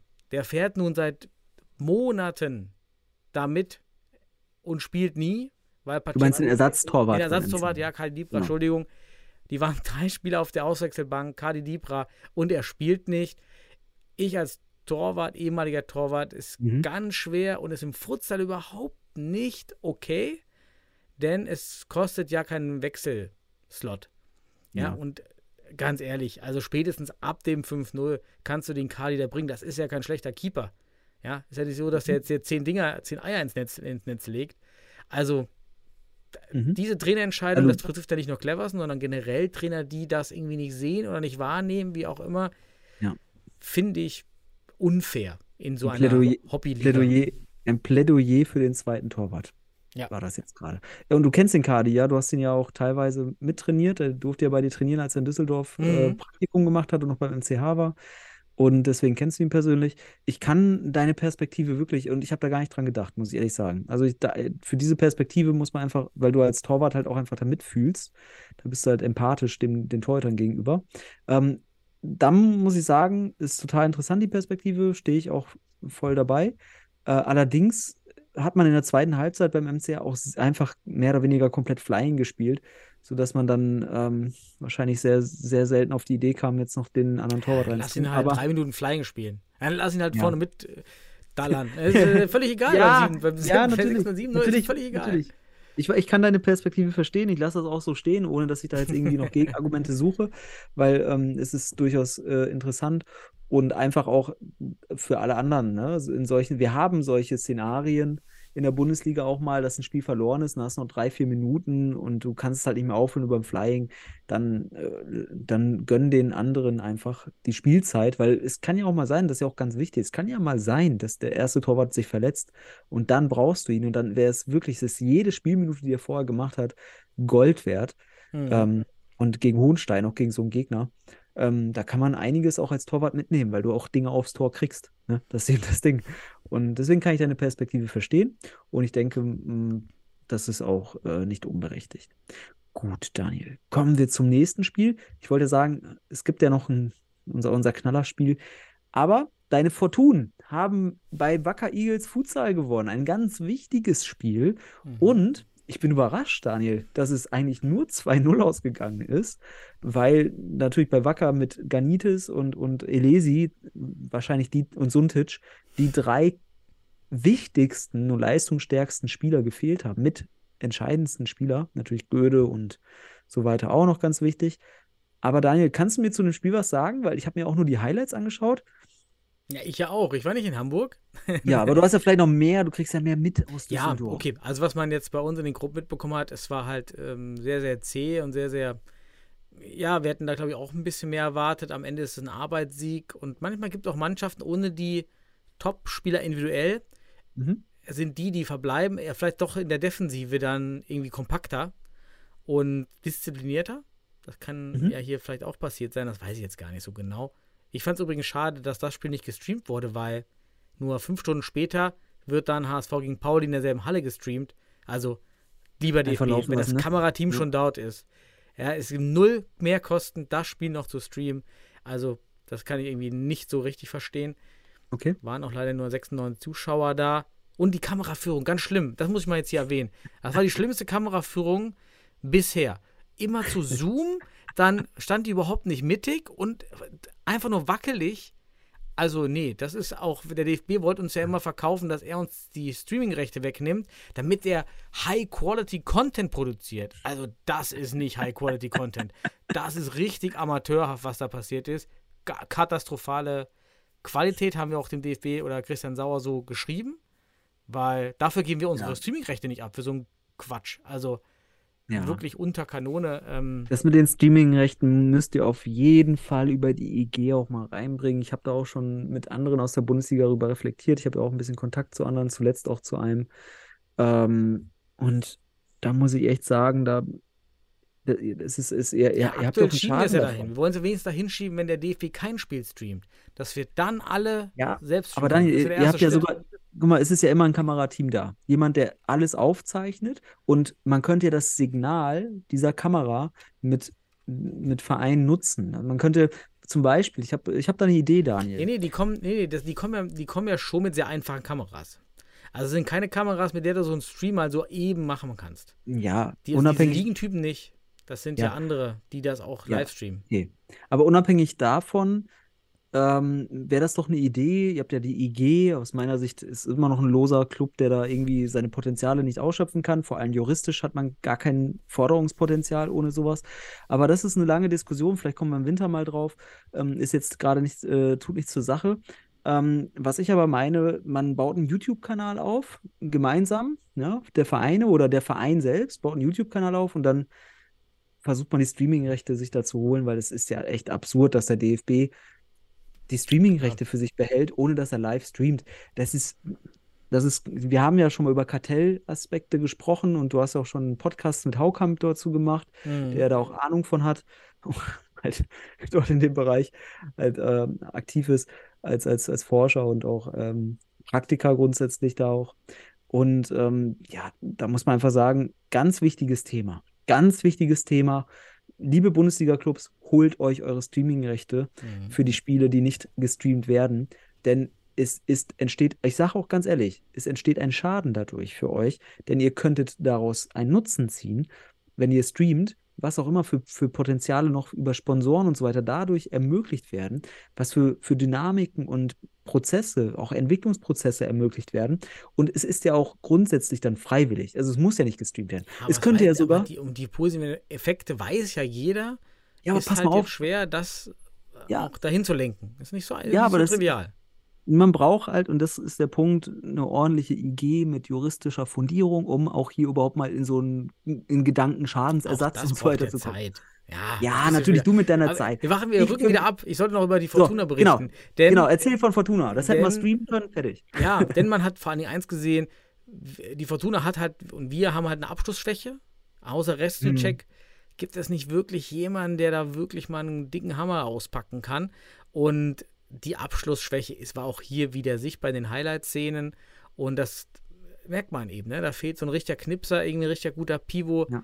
So, das, das fehlt dann total. Und äh, Kamalita, ja, war irgendwie so ein bisschen glücklich, das Tor aus vielleicht 15 Metern, dass er überhaupt reingeht, durch drei Leute Mhm. durch. Hätte ich jetzt gar nicht erwartet, da, dass er da den Ball rausholt. 18 Jahre jung, hat mich gefreut für ihn auf jeden Fall. Waren noch ein paar Sch- Pfostenschüsse noch da, dann noch Empty Net Goals und 2-0. Super Ich wichtiges fand, ich, Spiel. ich, muss, ich muss sagen, ich fand bei dem Tor von Kamalita, mh, ja, viele sagen ja, Göde hat den Ball nicht gesehen, aber ich finde, Göde geht auch runter wie eine Bahnschranke in dem Moment. Also das, das, da gefiel, das gefiel mir nicht so gut. Ähm, aber hier Ali Yashar hat ihn ja auch im Interview direkt in Schutz genommen. Er meinte, ich habe es genau aus dem, aus dem, aus der Schuss, aus dem Schusswinkel gesehen. Da waren zwei oder drei Mhm. Füße vor, es waren zwei. Geht ja noch an den Pfosten, darfst nicht vergessen. Ja, okay, es ist ein unglückliches Tor. Ich glaube aber, Göde in, in echter Topform hält das Ding Hm. und dann habt ihr es schwerer dort. Vielleicht mit einem richtig Ja, starken natürlich. Göde ist, endet das Spiel 0-0.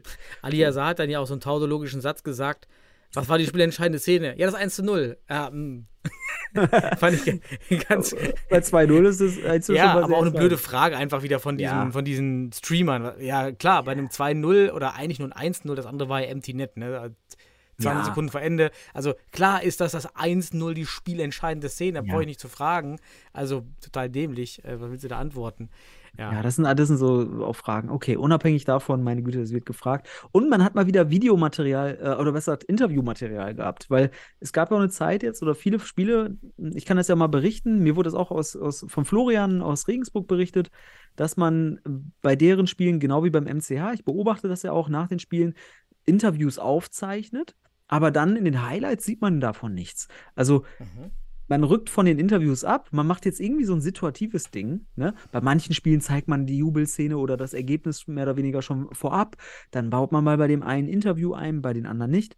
Also man, das Konzept wird ist wohl gerade eher so experimentieren und gucken, was passiert. Ähm, Mhm. Aber man zeichnet Interviews bei allen Spielen anscheinend auf, nur man nutzt sie nicht bei allen Spielen dann. Ist aber interessantes Material eigentlich, weil damit könnte man ja was machen. Und wenn man einfach nur einen kleinen Bericht macht mit den Stimmen der Vereine zum Spiel, das könnte man ja auch machen beim DFB. Oh, unabhängig davon macht man es dann sporadisch Mhm. aktuell mit den Interviews. Ja, das auch noch dazu. Und ja, Do- Düsseldorf belohnt sich einfach, ähm, Ganz weil wichtig. sie auch Ganz äh, auch, ja, wir hatten ja auch ein paar Spiele, wo sie dann wirklich leider zum Ende hin unglücklich ver verloren haben oder nicht drei Punkte geholt haben, wie gegen den Mhm. MCH oder auch in pa bei Pauli. Hier gewinnen sie dieses, diesen Arbeitskampf äh, ja, oder Arbeitssieg nennt man es dann. Und damit hat man sich auch so ein bisschen aus dem, ja, ich will nicht sagen gelöst, man ist nur noch drei Punkte von Wacker entfernt, aber es fühlt sich auf Platz 6 einfach sicherer an als auf Platz 9. Das kann ich dir ist es. sagen, ja. Ne? Gut, das freut mich für Düsseldorf.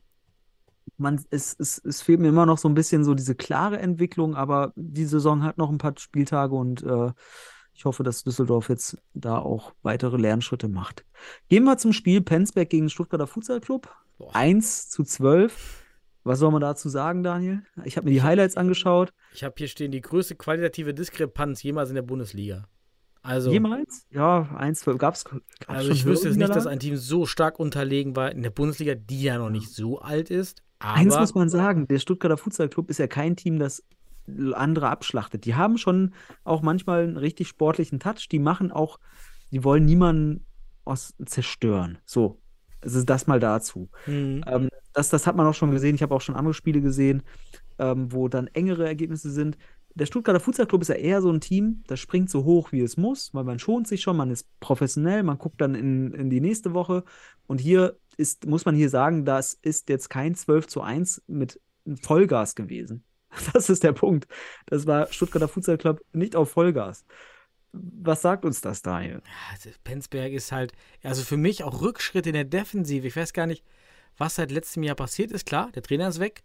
Und vielleicht, ja, ist da irgendwie der, der Punkt auch, und Milecki als Keeper, vielleicht hat er auch viel gemacht. Obwohl ja Carlos und Hidri ja eigentlich die, die Taktgeber da sind. Azizi fehlt auch. Ja, Ja. waren halt doch schon wichtige. Assisi war schon ein cooler Spieler. Ja. Der, der, der, der, der, der hat gebockt, den habe ich gerne ges- gesehen. Ja. Und ja. vielleicht ist das manchmal, wenn du halt doch mal irgendwie zufällig ein Tor machst, dann aus diesem ja auch sehr Freestyle-Angriff, dann ist es schwerer für den Gegner zu agieren. Aber hier, auch einmal gab es eine Szene bei dem, was war das, 3 zu 0, da stehen drei Penzberger einfach auf einer Linie, wobei der Ball auf linkem Ala ist. Und alle drei stehen auf der Mitte auf einer Verteidigungslinie. Also Ja, ich habe mir, wild. also die, die Sachen, die Penzberg in der Defensive, ich, hab, ich sehe tatsächlich, wenn ich mir die Spiele anschaue, und ich sehe auch nur die Highlights. Von Penzberg sieht man ja, also habe ich jetzt kein Spielermaterial, äh, Spielmaterial. Ich werde jetzt das, das Spiel beim MCH schauen, äh, in übernächste Woche, ne? Penzberg gegen MCH oder MCH gegen Penzberg. Aber wenn ich mir das anschaue, was da defensiv in den Highlights zu sehen ist, dann sehe ich tatsächlich, es war schon letztes Jahr schwach und da haben wir schon sehr viel auch analysiert. Aber ich sehe hier nochmal eine, eine Regression, Rückschritt, würde ich eher sagen. Hm.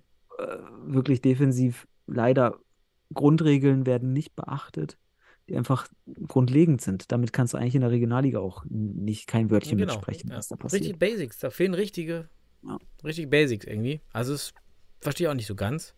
Ja, aber Penzberg macht mir Bauchschmerzen da. Die verlieren hier 1-12. Jetzt müssen sie zum MCH Auswärtsfahrt, lange Auswärtsfahrt bis nach Bielefeld.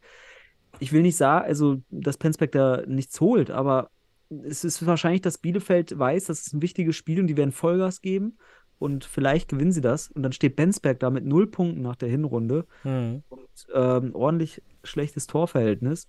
Sechs Punkte Rückstand auf Wacker und dann, wenn MCH gewinnen sollte, mindestens neun Punkte Rückstand auf den rettenden Platz. Das ist im Futsal eine ganze Menge. Und ich hoffe einfach, dass die Penzberger Resilienz haben. Hm. Resilienz. Das war heute ja die, das, das Wort für mich heute, Resilienz nochmal. Widerstandsfähigkeit. Die Futsal-Resilienz. Ja, wir doch direkt in den. Podcast. Ja, direkt in die Folgentitel. Die Futsal-Resilienz. Der Rainfall and the Futsal Resilience, Ja, was auch gut. immer. Ja, Wir, war wir werden uns sowas überlegen. Aber das hoffe ich einfach, dass Penzberg am Ball bleibt und vielleicht zur Rückrunde versucht, nochmal richtig Gas zu geben. Aber es bereitet mir Sorgen, was, was ich da sehe. Das ist einfach das. Vielleicht noch Fun Fact von Wertem, macht das Interview und sagt, ja, also zweite Halbzeit war, war besser, da haben die Zuschauer ein besseres Spiel gesehen, da waren wir besser drin. Und ich denke mir, okay, Moment, die erste ja Halbzeit war subjekt- 7-0 und die zweite 5 zu 1.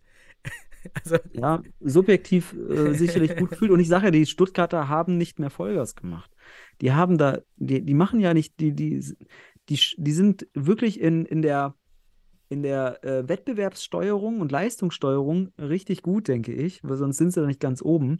Und die werden sich da auch Trainingseffekte gezogen haben. Also die werden was ausprobiert haben vielleicht. Und vielleicht ist dann das subjektive Empfinden, dass man in der zweiten Halbzeit mehr Zugriff hatte, weil Stuttgart halt hier und da auch mal was Neues probiert hat oder, ne, und einfach auch vielleicht drei Gänge oder zwei Gänge runtergeschaltet hat. Man weiß es nicht. Ich sehe das aber so, dass Stuttgart hier sicherlich nicht 100% gespielt hat, nach einer Halbzeit, die man 7-0 gestaltet hat. Ähm, da wird man nicht in der Halbzeit gesagt haben, so, jetzt, wir hauen die äh, 20-0 weg. So. Ähm, die haben gesagt, die haben einfach weitergespielt und ein paar Dinge ausprobiert und schön, dass Penzberg das so wahrgenommen hat, ist es ja ein Zeichen dafür, dass man nicht aufsteckt. Ist ja auch schön. Dass man da immer noch das Positive rauszieht, ist halt, wenn man die Bilder sieht, eine recht subjektive Betrachtungsweise. So, um damit abzuschließen. und ich mag Denn- den Sponsor Top Haar. Muss mal gucken. Direkt im besten Kamerabild ist der Ist Sponsor Friseur? Top Haar Finde ich gut. bei Penzberg. Ist das ein Friseur? Ja, ich den, ah ja, so ein Ah, nee. Friseur. Anrufen. Brauchen wir beide nicht. Wir, Nee. wir machen das selbst. Und es gab Fans mit Röten. Das fand ich gut. Also da war ein bisschen Oh, Stimmung in der ja. Halle. Das fand ich nicht schlecht. 120 Mann in Penzberg auch sehr, sehr gut.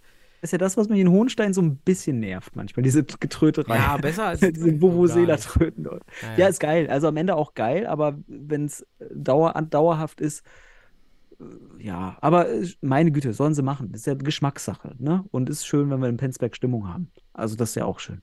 Gut, Daniel, kommen wir aber auf das Spiel der Spiele, auf den Bundesliga-Rekord. Daniel, wir Mhm. hatten das Hamburger Derby Nummer zwei, und zwar das Derby der Fußball-Bundesligisten in der Futsal-Bundesliga. Die HSV Panthers gegen den FC St. Pauli Futsal. Mhm. Die HSV Panthers gewinnen 3 zu 1, sind damit Doppel-Derby-Sieger, haben nämlich gegen Wacker ja auch gewonnen, sind also damit auch so selbstbezeichneter Hamburger Stadtmeister, wenn man so will. Ähm, seit eh und je. Und jetzt in diesem Spiel legendär, ich will es nur so nennen, legendär. Und du wirst sicherlich jetzt ein bisschen was dazu sagen und ich werde darauf eingehen. Bitte. Ja, legendär. Ähm, mir ist nur eingefallen, so eine Kulisse mit solchen Fangesängen von, von einer kleineren Ult oder von einer Ultragruppe habe ich seit Hagen 2015 mit Schwerte nicht mehr gesehen. Mhm. Ja, weil Schwerte hatte immer Trommler und Fangesänge dabei. Das habe ich so nicht mehr gesehen seitdem. Richtig stark, 1300 Fans da in dieser Halle, weil eben der Basisverein HSV für die WM als auch WM-Boykott oder WM-Alternative, wie Ja. auch immer, Aktion eine Roadmap rausgegeben hat, mit jeder Woche eine andere HSV-Sportart zu promoten. Ja. Und deshalb waren jetzt hier die Fans äh, so- so in solcher Masse da. Und natürlich stark, dass wir die Leute in die Halle bekommen. Auf der anderen Seite zeigt es uns, warum wir die großen Fußballvereine brauchen. Denn ohne die, diese Booster, die eben so, Mhm. ein, so ein Hebel, den so ein großer Verein haben kann auf Fans und Zuschauer, bekommst du die Leute eben nicht in diesen Massen in die Halle. Das geht nur über sehr lange emotionale Verbundenheit, wie bei Schwerte. Das ist Mhm, halt auch genau. sehr, sehr selten. Das kannst du gar nicht erzeugen, einfach so. Das ist einfach Zufall, dass das so entstanden ist. Das kannst du nicht kaufen. Und man kann es, also es ist schwer. Man, man, Im Rückblick weiß man häufig, woran es gelegen hat. Deswegen sagst du ja, Emotionalität und so weiter. Und dann kann man sich Überlegungen machen, wie man diese schafft. Aber es ist nicht berechenbar, nicht kalkulierbar. Was Und, so und damit entsteht. bist du halt abhängig von den Fußballvereinen. Nur dann bekommst du diese Hebel, dass du mal so eine Halle voll bekommst. Das ist mir wieder klar Mhm. geworden. Und dann geht's schnell und dann ist auch egal, wer da spielt oder wann oder was. Es war ja gar kein wichtiges Spiel an sich. Beide im Mittelfeld irgendwie, aber diese Emotion, also diese Rivalität, die aus dem Fußball kommt, die im Futsal gar nicht existiert, HSV gegen Mhm. Pauli, ja, wird einfach dann trans transferiert auf diese Ultras und stark. Also Ja. richtig Ja. schönes Bild Das, das, das Anti-WM-Programm bei Ja. den HSV Panthers. Aber Daniel, ein Punkt noch. Bevor wir auf das Spiel kommen, denke ich mir so, okay, ich will jetzt äh, auf, äh, auf ho ganz hohem Niveau nochmal Kritik äußern. Und zwar zur Konzeption des DFBs der Bundesliga. Weil du weißt doch, dass WM ist. Man weiß auch im Sommer schon, oh, da könnte es Stress geben. Und es ist ja auch irgendwie eine WM, die das Fass zum Überlaufen bringt. Bei den Fußballfans, Romantikern, also den größten Teil der Fußballfans, die halt den Fußballsport lieben, nicht nur wegen der Kommerzialisierung. Das ist nämlich der Punkt, der vielen aufstößt. Wenn du jetzt in diesen, in dieser Phase, ne, wirklich, das ist ja der Punkt, nächste Woche oder übernächste Woche spielt ja Fortuna Düsseldorf gegen die HSV Panthers. Typischerweise könnte natürlich jetzt Fortuna nachziehen und seine Supporters ein Pro Alternativprogramm anbieten. Spielt man im Castello? Das ist eine wichtige Frage. Oder in der Comenius? Man spielt in der Comenius. Aber immerhin, man wird sie richtig voll kriegen. Man könnte ja bei Fortuna das Gleiche machen. Der Punkt aber meiner Kritik ist, dass man jetzt äh, natürlich den HSV Panthers, weil man weiß, dieses Derby ist natürlich enorm interessant für, die, für den Hamburger Fußball und dann da hat es funktioniert. Schade, dass die HSV Panthers jetzt nicht als nächstes ein Heimspiel gegen die Fortuna Düsseldorf, äh, Fortuna Düsseldorf haben. Das wäre stark. Das wäre ja. nämlich, das würde wahrscheinlich wieder 1000 Leute in die Halle äh, ziehen, weil dann der nächste große Name da ist. Ne? Weil ich frage mich, ob das jetzt bei Fortuna funktioniert. Ne? Man muss halt einfach auch schauen, welche Halle dort äh, vorhanden ist und so weiter. Ähm, aber in der Hinsicht, das ist eine leichte Kritik und auch eine Kritik auf hohem Niveau, dass man das vielleicht noch hätte besser konzipieren können in dieser WM-Phase, die Bundesliga, Fußballclubs im Futsal schlussendlich besser nochmal zu durchdenken. Ich finde aber insgesamt wirkt der Spielplan da jetzt nicht ganz schlecht, weil nächste Woche ja dann oder übernächste Woche dann Düsseldorf dran ist. Ich hoffe da auf einen ähnlichen Fe- Effekt. Vielleicht macht er da was. Ähm, weil ich glaube nicht, dass die HSV-Supporters da jetzt mitfahren, weil das Spiel wird denen ja auch nicht angeboten im Alternativprogramm. Die sind nämlich beim Eishockey oder beim Handball oder so. Irgendwie sowas. Ja, Ne? die haben dann, genau. Ja, Genau. klar, wir versuchen das zu platzieren, aber da ist man eben bei uns noch, weil wir alle die, also da der Verein dominiert wird von den Fußball, Bundesliga, Leitung und ist das schwer. Also das, wir sind halt weiter nicht so relevant, es wird nicht erkannt, und obwohl wir da alles geben und immer wieder darauf hinweisen, es ist ein Trauerspiel, muss man ehrlich sagen. Und finde- beim HSV muss man ja sagen, dass es der Basisverein war mit 65.000 Mitgliedern, meine ich. Ja, oder genau. viele auf jeden Fall. Und Genau. nicht die Kapitalgesellschaft, die hier die Promotion Die AG, gemacht hat. genau. Das ist halt, das wäre halt auch bei Fortuna mal schön, wenn es, wenn das mal getrennt werden würde. Aber äh, so viel Abstand hat der Fortuna gar nicht, außer Fußball. Gibt es nur Leichtathletik, Handball, Futsal. Ja, also Ja, aber war's. Daniel, interessant. Wir, wir reden jetzt ja, man kann ja anscheinend hier ganz schnell Heimspielrecht und sowas tauschen, wenn wir Regensburg gegen Weidendorf anschauen. Könnte man zumindest überlegen, ob man am 10.12., wenn Ja, man ja, wir wollen das schon, also es ist schon platziert und der Verein hat auch gesagt, dass er was machen möchte oder versuchen wird, da was zu promoten. Ja, bei, bei euch, bei euch ist das, Bei uns, äh, ist, aber- das ist okay. Aber ich sage jetzt, man hat ja in zwei Wochen, danach die Woche, ja, in Regensburg gegen die HSV Panthers Mhm, auch. Okay. wenn Regensburg da ähnliches, äh, man hat ja auch einen großen Fußballclub im Hintergrund, auch Supporters, vielleicht ähnliches versucht, wenn man das aber nicht versucht, dann noch schnell das Heimspielrecht tauschen, weil dann haben die HSV Panthers Ja, oh wahrscheinlich wieder 1000 äh, Leute in der Halle, weil wenn Jan Regensburg kommt, ist ja auch ein Ja, das ist ja schon Fußballname. sehr hart. Naja, lass mal. Ja, aber spannend. Ja, das, ist, das ist ein, also die WM erzeugt hier also einen positiven Ja. Tatsächlich. Und dadurch haben wir den Bundesliga-Rekord an Zuschauern erreicht. 1300 Zuschauer in der Sporthalle Wandsbek. Und es war super. Der Livestream, fand, den fand ich gut. Ich habe ja am Anfang, ich habe vor dem Spiel noch ein bisschen mit äh, Jalle mich ausgetauscht, mit Jalcin Celani. Und da, da wussten wir nicht ganz genau, weil die vorherigen Übertragungen des DFBs und auch die Highlights in dieser Halle ja immer von der Tribünenseite äh, ähm, gemacht wurden. Und dann konnte man ja hier bitte nicht rauchen, dein, dein wichtiges Schild an der Wand sehen. Rauchen verboten. Und ich habe zu Jalle gesagt, im, äh, haben wir uns ausgetauscht und habe gesagt, ey, hoffentlich, hoffentlich nimmt der DFB oder, oder die, die, die Live-Übertragung von der anderen Seite. Natürlich sieht man dann die Seitenlinie nicht, aber die Idee war dann auch, die dann auch umgesetzt wurde und deswegen super gut. Einerseits die Großaufnahme, Tribüne gezeigt, wunderbar, Mhm. man konnte Ja, Zuschauer war ganz sehen. wichtig, super wichtig. Genau, ganz wichtig für die Bilder. Und dann unten hat man dann zwei Kameras gehabt, die die Seitenlinie hatten. Immer wenn der Ball unten dort in der Region war, hat man die Nahaufnahme gehabt. Fand ich auch interessant. Man war auch interessanterweise mittendrin. Ich komme nochmal mit einer letzten Kritik. Warum dann hier nicht der blaue Boden? Warum Ja, nicht? das hätte wieder vom DFB kommen müssen natürlich, weil die Kosten kannst du ja jetzt nicht, nicht halt im mal- aufliegen. Ja, Das wäre die Kirsche wär auf der mega. Sahne. Dann hast du Ja. Bilder. Dann hast du Bilder, die mit diesem Rekordspiel Mhm. und mit so einer Kulisse, mit diesem Namen. Ja, Also dann hast du alle Bilder die- Promo, Promo, Flyer, Genau. Plakate, kannst du das alles benutzen, Online-Media. Das stimmt. So halt. Genau, das als, als letzte Kritik, weil das hätte man auch Mhm. noch eine Woche vorher organisieren können. So, also aus meiner Sicht, wenn man es woll hätte wollen. Ja, wollen. So, aber kommen wir zum Spiel, Daniel. ja. HSV Panthers. Du hast die Tore sicherlich auf Ja. der Liste und ich kann sie mit dir Ich gemeinsam zwei, durchgehen. also zweimal zwei, zwei allgemeine Beobachtungen. Einmal hat mir. Pauli sehr diszipliniert in der Defensive gewirkt. Das fand ich gut von Pauli. Ja. Und auf der anderen Seite der HSV sehr, sehr in dieser Losfeld-Rotation-Welt. Wir nennen ihn ja immer den 2010er Futsal. Phantomrotation. Oder mit vielen Phantomrotationen, total unnötig. Ha, klar, Pauli mit ihrer gewohnten, ja, anderen Spielweise, spontanen Spielweise, die Spo-Brüder ganz wichtig. Maxi Grünberg macht auch manchmal eine gute Figur als Pivo, muss ich sagen. Hat auch lange Beine in der Defensive, ist gar nicht schlecht als Pivo. Hat mir also da gefallen, was, was der Pauli bietet.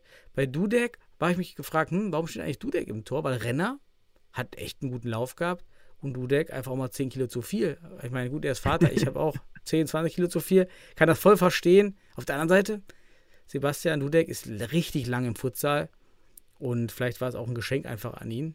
Ich meine, er hat auf jeden Fall gut gehalten. Das muss man ja sagen. Ja, also aus meiner Sicht hat er eine solide Partie abgeliefert. Ja. Und ähm, ja, du sagst schon, ähm, hier und da sicherlich von der Fitness her ausbaufähig, verbesserungsfähig. Und da sehen wir in der Bundesliga halt ungern, dass da jemand dann mit einem gewissen Grad an Übergewicht im, äh, auf dem Feld steht. Aber leistungsmäßig können wir da nicht, nichts bemängeln in dem Spiel. Ja, das war so erstmal die Grundsachen. Und dann sind auch gar nicht so viele Tore gefallen, leider, ne, für die Zuschauer in der Halle. Dafür war es spannend. Zankel 1-0. Da, ich weiß noch, wie die Bank hat, man konnte man sehen, wie, wie Patrians Bunsemeyer noch einen Auswechselspieler, die die Defensive stellen wollte und gestikuliert haben. Und dann passiert wahrscheinlich genau das, was man gesehen hat. Nämlich Maxi Grünberg steht nicht auf Ballhöhe. Ja. Dadurch bekommt dann Zankel den Ball und Grünberg läuft ihn nicht von, vom Tor aus an, sondern von der Seite. Ja. Und kommt einfach Genau. natürlich dadurch zu spät. Und der Torweg ist nicht, ist nicht gedeckt. Ja, wenn Genau. Maxi Grünberg einfach drei Schritte weiter hinten steht, da wo er hin sollte wahrscheinlich, dann wäre ja der, der Schussweg blockiert gewesen. Deshalb bitter, sah noch ein bisschen abgefälscht aus bei Dudek, da oder auch wenig Sichtfeld einfach. Aber da ist die Schussbahn nicht, das ist ganz wichtig, ne? Also, dass einfach die Position stimmt, dass du Ball und Gegner siehst, dann dich halt auch so platzierst, dass du halt wirklich aus, aus der, aus, aus dem, aus der Torrichtung schlussendlich auch in den Ball gehst. Und Zankel zieht direkt ab, äh, verdeckter Schuss dann dadurch auch natürlich, weil, und Dudek dann zu spät gesehen, das Ding geht rein. Aber da ist dann auch die Halle das erste Mal explodiert, fand ich richtig gut. Ähm, ich fand auch das Spiel bis dahin so ein bisschen abtasten vorsichtig, ist vielleicht auch die Kulisse gewesen und auch man will dieses Spiel nicht verlieren. Es ist wahrscheinlich für beide Teams eins der größten Spiele gewesen, also für St. Pauli sowieso, für die HSV Panthers, die haben schon häufiger solche Spiele gehabt. Also interessanterweise, die drei Spiele in Deutschland mit den meisten Zuschauern, das war 2012 äh, Finale, äh, HSV ha Hamburger Panthers gegen UFC Münster, auch die Halle war voll, 1200 irgendwas, Wandsbeck, ich war auch dort, da waren die Mhm. Hamburg Panthers. Dann in Hagen, Holzpfosten Schwerte gegen Hamburg Panthers mit 2100, hast du gesagt, ne? Hm, ich glaub, ja. Genau. Da war Hamburg, da waren die HSV, äh, die Panthers dabei. Und jetzt beim dritten, beim drittgrößten Spiel auf Vereinsebene im deutschen Futsal auch die HSV Panthers dabei. Aber ein ganz besonderes, weil Derby, man muss, man darf es nicht verlieren. Es ist auch diese Aufmerksamkeit in der Bundesliga ganz wichtig und das erste Mal die eigenen Supporters in der Halle. Ich glaube, damit ist auch dieses, dieses, was du meinst mit, in, mit dem Spiel der HSV Panthers am Anfang so ein bisschen ähm, ja, zu erklären. Pauli, wie du schon sagst, sehr diszipliniert, aber der Rahmen, Mhm. was willst du sonst machen? Sonst gehst du da auch vielleicht unter. Mir fällt gerade was ein. Das Länderspiel, das erste deutsche Länderspiel, offiziell, gegen England, Ja. in Hamburg, war das nicht 2500? Oh, ich war dort, ich fand das nicht so voll. Also, Hm. aber es war, es war, es, es war auf jeden Fall gut besucht. Ne? Mhm. Du warst ja auch dort, Ja. glaube ich, ne? Ja. Ähm, aber ich weiß nicht mehr, wie viele es waren. Aber Vereinsfutsal meine ich. Ja, ja, da, da war auf jeden Fall, das war das Pass. Länderspiele brauchen wir nicht denken. Ja, ja, also okay. Vereinsfutsal, Ja, gut, da war da auch nur eines mit vielen Zuschauern. Ne? ja, also äh, und, und du hast auch im Vereinsfutsal halt nicht so hä- häufig diese großen Hallen. Ne? Mhm. Und äh, da haben aber die Panthers bei allen dreien Topspielen waren sie dabei. Muss man einfach sagen. Da waren sie ein Teil. Mhm. Und kommen wir aber auf das 1 zu 1 von Pauli. Ein Kick, Ablage und dann ja, Schuss auf den langen Pfosten. Grünberg ist da. Da dachte ich mir, Öztürk offensiv richtig gutes Spiel gemacht. Ballattackierfinte, aussteigen lassen Mhm. und dann dort defensiv wieder nur der Blick auf den Ball, sieht nicht, was Grünberg hinter ihm macht und der macht ja nichts, der macht ja weder eine Finte, sonst was, der läuft einfach durch. Leider individualtaktisch dann nicht Ball und Gegner im Auge, somit auch die Körperposition nicht richtig und dann kassiert der HSV hier das 1 zu 1. Kurz nach der Halbzeit war es und dadurch wurde das Spiel wieder offen. Ja, aber aus meiner Sicht war der Öztürk so ein bisschen fehl am Platz und Aber das haben wir schon Ja. ein paar Mal gesagt, dass Öztürk in der Defensive Probleme hat. Ja, ja, das ist so absolute Mhm. Schwachstellen, da muss er noch dran arbeiten. Offensiv macht er echt einen guten Schritt, auch sehr Mhm. dynamisch. Ich finde auch jemand, der in der deutschen Nationalmannschaft jetzt auch sich äh, vermehrt etablieren kann. Ähm, super Spieler offensiv, defensiv echt noch, muss noch arbeiten. Ball und, bitte, Ball und äh, Gegenspieler immer im Auge haben und damit auch die Körperposition stellen. Ne? Und ähm, dann hat man so ein Ding. Dann, dann, dann kommt der Ball nicht durch zu Grünberg. So macht Grünberg ein leichtes, lässt sich mega abfeiern, weil da die Pauli-Fans direkt waren. Auch schöne Bilder, ne, diese Feier da im Netz. Ähm, ja, und dann stand es 1-1. Und dann war es wieder offen. Und, aber das hat dem Spiel gut getan, weil diese Mhm. Spannung da noch drin war. Und dann auch diese, als die HSV Panthers dann das 2-1 machen, diese Explosion ermöglicht wieder. Das ist wirklich, es war ja explosiv. Aber willst du mehr noch erzählen, auch vielleicht zu dem Tor? Ja, dann Meier. Mich hat so gefreut, dass Michi Meier das 2 zu 1 macht. Damit hat er sich einfach verdient, über seine letzten Jahre dann in dieser Halle dann nochmal eine, eine Bude zu machen. Ich habe richtig reingeschrieben, hier typisch reingemeiert. Ja, Ja. So, er bekommt den Ball da auf seinem linken und dann macht er da den Horizontallauf schön und er den, den Horizontallauf läuft da rein, weil Maxi Grünberg die Mitte nicht covert. Ja, rückt Ja. nicht ein. Deswegen ist die Mitte ins Zentrum da, sieht aber Meier auch schnell, dass er da reinstoßen kann. Ja, und dann kann auch Jeremy, ich weiß nicht, ob er jetzt na- nach vorne einen Schritt macht oder lieber sei- seinen Mann hinten covert. Ja, dann Ja. ist natürlich für Michi Meier genau zentral. Meier da den rein, fand ich mega, dass er, da, dass er das Tor macht. War auch absolut verdient zu dem Zeitpunkt, muss man auch sagen. Und ähm, ja, das, das hat mich gefreut. Ich habe auch nochmal aufgeschrieben, die, die Spo-Brüder, ich nenne sie jetzt nur noch Spo 27 und Spo 9, weil ich keine Ahnung, wer der Josef und Jönes ist, keine Ahnung. Spo 27 und Spo 9. Okay. so heißen jetzt. Egal, beide müssen einfach zu einem Test der Nationalmannschaft. Wenn es die Fitness Mhm. ist, das könnt ihr mir jetzt nicht mehr erzählen. Die Jungs hauen da die Dinge an den Pfosten aus Ja. 20 Metern Entfernung in so einem Spiel auf so einer Kulisse. Mal ganz ehrlich, das geht nicht. Ja? Du kannst doch nicht. HSV hat irgendwie fünf, sechs Nationalspieler und Pauli keinen und das Ding ist spannend bis zum Ende. Ja, das Ja. kannst du doch keinem mehr erzählen, dass das leistungsbezogen gerecht ist, was dort Ja, passiert. ja. Ja, Also Josef man- Spo, Josef Spo äh, ist ja auch einer der deutschen Top-Torjäger in der, in der Genau, Bundesliga, genau dazu, ne? ja. neben Aytürk Getschim. Ähm, und äh, ist immer gefährlich. Mit Ball wirklich sehr schwer zu verteidigen, weil er halt wirklich auch kreative und überraschende Momente schafft. Ähm, aber kommen wir nochmal auf das Tor zum, von Meier. Mhm. Fand ich super. In letzter Zeit sehr selten sowas von ihm gesehen, aber Michi hat halt auch im vorderen Spielfelddrittel, wenn er dort den Ball hat, ist der Arsch gefährlich. Dann, kann, dann zieht er über außen vorbei, haut das Ding knallhart rein. Oder jetzt in diesem Moment richtig schön. Und, und im vorderen Spieldrittel, da musst du nicht mehr viel Taktik äh, denken. Da musst du einfach die einfachen Dinge machen. Und das hat er gemacht. Sieht, dass Grünberg hier nicht die Abdeckung macht, kommt nicht zurück als Pivot, lässt das Zentrum auf. Er legt sich den Ball rein und zack, das Ding mit links rein. Schön verdeckt für, für Dudek, keine Chance. Ähm, richtig schönes Tor von Michi Meier. Hat er, ich finde, hat er sich auch verdient. Ich finde überhaupt, man muss auch sagen jetzt hier, ähm, dass Michi Meier dieses, das, könnte man ja sagen, tautologisch, das entscheidende Tor, haben wir schon über gesprochen, ähm, aber dass er das 2-1 macht. so irgendwie eine Belohnung von Jahrze einem Jahrzehnt Arbeit. Muss man einfach sagen. Der ist ja schon von Anfang an da. Ich habe den schon kennengelernt, in, in, also gesehen in Versmold bei irgendeinem Turnier mit Ali Yashar und so weiter, Team und so weiter. Ähm, und dann mit den Panthers. Und jetzt macht er dieses 2-1 und ich finde, das gebührt ihm. Ist einer der wichtigsten deutschen Spieler, den wir kennenlernen, kennenlernen durften. Hat äh, den Futsal stark mitgeprägt. Ähm, und in diesem Spiel das 2-1 zu machen vor dieser Kulisse, ich bin, ich bin so glücklich, dass er das macht und ich freue mich enorm für ihn, dass er das vor dieser Kulisse machen konnte und durfte und das gemacht hat. Und absolut, der, der Futsal belohnt dann auch am Ende. Also wirklich, das war ein traumhaft schönes Tor, schlussendlich. Weil Michi Meier es macht und es einfach macht. Er macht es einfach. Im vorderen Spielfelddrittel, auch für alle, einfach die einfachen Dinger machen. Mhm. Steht jemand frei, anspielen, schießen. Fertig. Das reicht im vorderen Spielfelddrittel. Und Michi Meier kann es und dafür ist er bekannt. So, zu diesem Tor noch. Eine mhm. Ergänzung. Und dann ähm, Ian Prescott Klaus spielt einen schönen Pass auf den zweiten Pfosten zu Nico Zankel. Kurz vor Schluss war es. Und dann war die Halle in Ekstase. Zankel hält den Fuß hin, das Ding geht rein.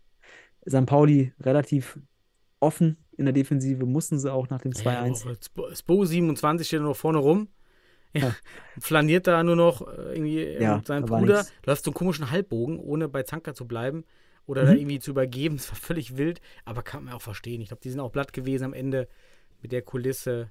Haben wir auch ein super mhm. Spiel abgeliefert. Aber eins muss ich dir sagen, ich habe das Spiel ja mit meinem Schwager zusammengeschaut. Und der ist ja auch mittlerweile Futsal-Fan. Mhm. Der fährt jetzt auch immer zu jedem MCH-Spiel mit mir. Und der hat sich dann auch direkt gefragt, ohne dass er Ahnung hat, ne? Also wirklich, fragt er sich, hä, warum spielt äh, St. Pauli jetzt kein Flying? liegen doch nur 2-1 hinten. Warum spielen die kein Flying?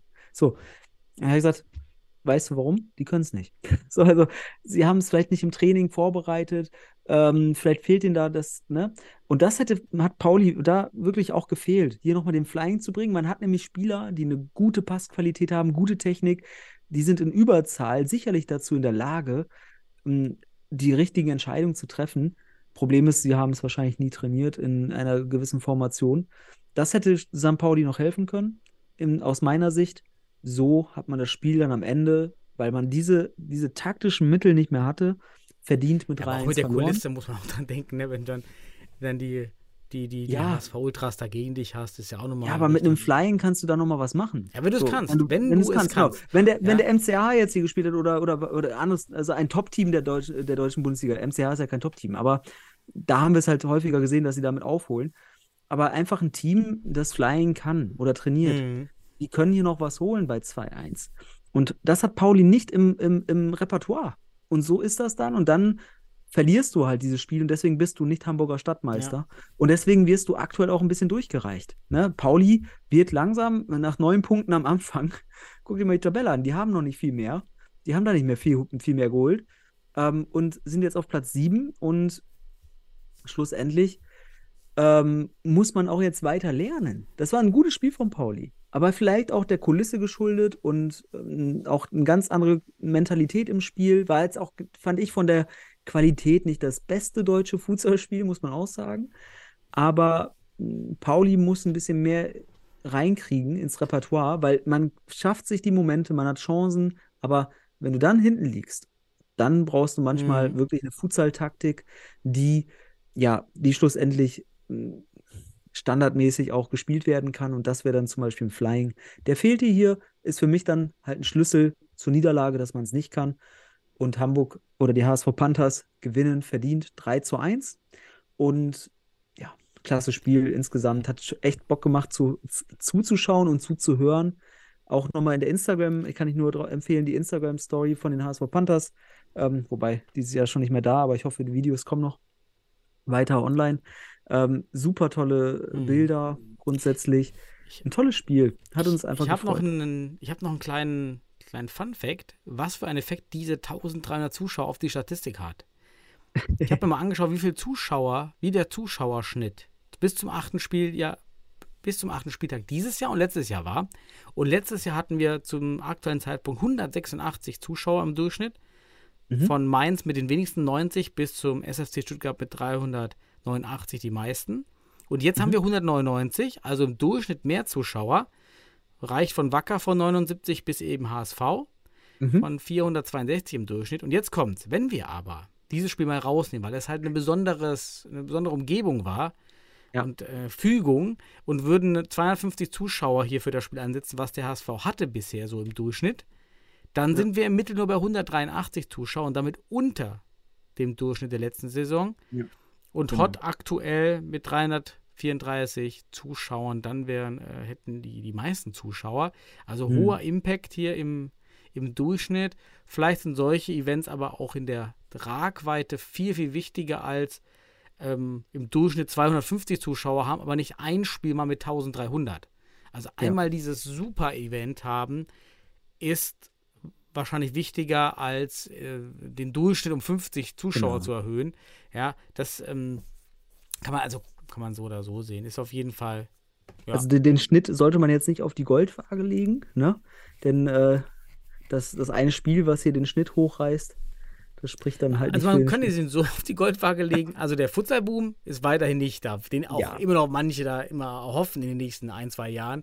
Also den sehen wir jetzt immer noch nicht und den werden wir auch nicht nach diesem Spiel sehen im, im, beim HSV. Das wird sich wieder normalisieren auf den Vorwert. Ja, aber Ja. kann in der, Ja. im Long Run trotzdem wichtig sein. Wie du schon sagst, mal Bild, einfach das Bildmaterial ist geil, was du dann generierst. Ich Das- hoffe, es gibt, es gibt einfach einen Fußball-WM-Boykott-Effekt für den, für den Futsal Ja. Jetzt. Das vielleicht bei euch in Düsseldorf. Unser Podcast hatte den übrigens nicht. Wir haben doch, ich habe doch probiert, wir haben doch diese Folgentitel gedacht, oh, jetzt machen wir Clickbaiting, ja, und machen schön und locken irgendwie jetzt richtig viele Leute auf unseren Podcast. Aber bei einer, einer, einer, weißt du noch, einer hat ja äh, auch gepostet und hat, hat, echt gedacht, wir hätten über Fußball-WM stimmt. geschrieben. Ja, der Kommentar Hat war einfach nur blind, blind ver, verlinkt und, Das und stimmt. irgendwie noch gesagt, hoff, ne, äh, boykottiert die WM und so weiter, als ob wir da irgendwie wirklich über Fußball-WM gesprochen hätten, die und uns Ja. irgendwas. Aber Ja, äh, hat uns leider nichts gebracht. Der, der Podcast mit Ja- Jasmin Jabis zur Futsal-Damenmannschaft ist weiterhin Top 1. Und Statistik, ich habe mal geguckt, wer die Torjägerliste anführt, akt- aktuell Adrian Bitschewski mit 17 Buden, Ja. äh, Vorarmer Djindjic auch SFC mit 11 Bo- Toren, Kennedy Ribeiro 8 vom Hot und Cesar auf dem, zusammen mit Kennedy Ribeiro 8 Tore. Ja, dann kommt Getschim Eitüren, Ivankovic, Spo, wie du schon sagtest, 7 Buden. Ja. Oliveira, Stankovic, Wehab, ah, hat auch schon sechs Tore, siehst du. Öztürk Mhm. hat schon sechs Tore, Fogaca hat fünf, ja, hat Djavtic hat fünf von und Hudacek. Also eigentlich hast du mal jeden in dieser Liste dabei und Marquinhos sogar auch fünf. Ja. ja, das ist doch Super. Das ist doch schön. Zum Abschluss Boah, nochmal die Statistik Wieder. Monsterfolge. Für Monster-Zuschauer gab es eine Monsterfolge. Ich muss ins Bett sehen. Ja, Daniel, heute brauchen wir auch keine Tipps abgeben für den nächsten Spieltag, weil Jo. wir haben am Wochenende Futsal frei, wenn man so möchte. Und von daher war es mir eine Freude. Wir schauen jetzt in den Abend oder in die weitere Woche. Ich wünsche dir eine schöne Woche, Daniel. Ich wünsche allen Hörern da draußen eine schöne Woche. Und dann bis nächste Woche und was dann auch immer auf unserem Zettel steht. Ja, Oder bis nächste Woche. Bis dann. Ciao. Ciao.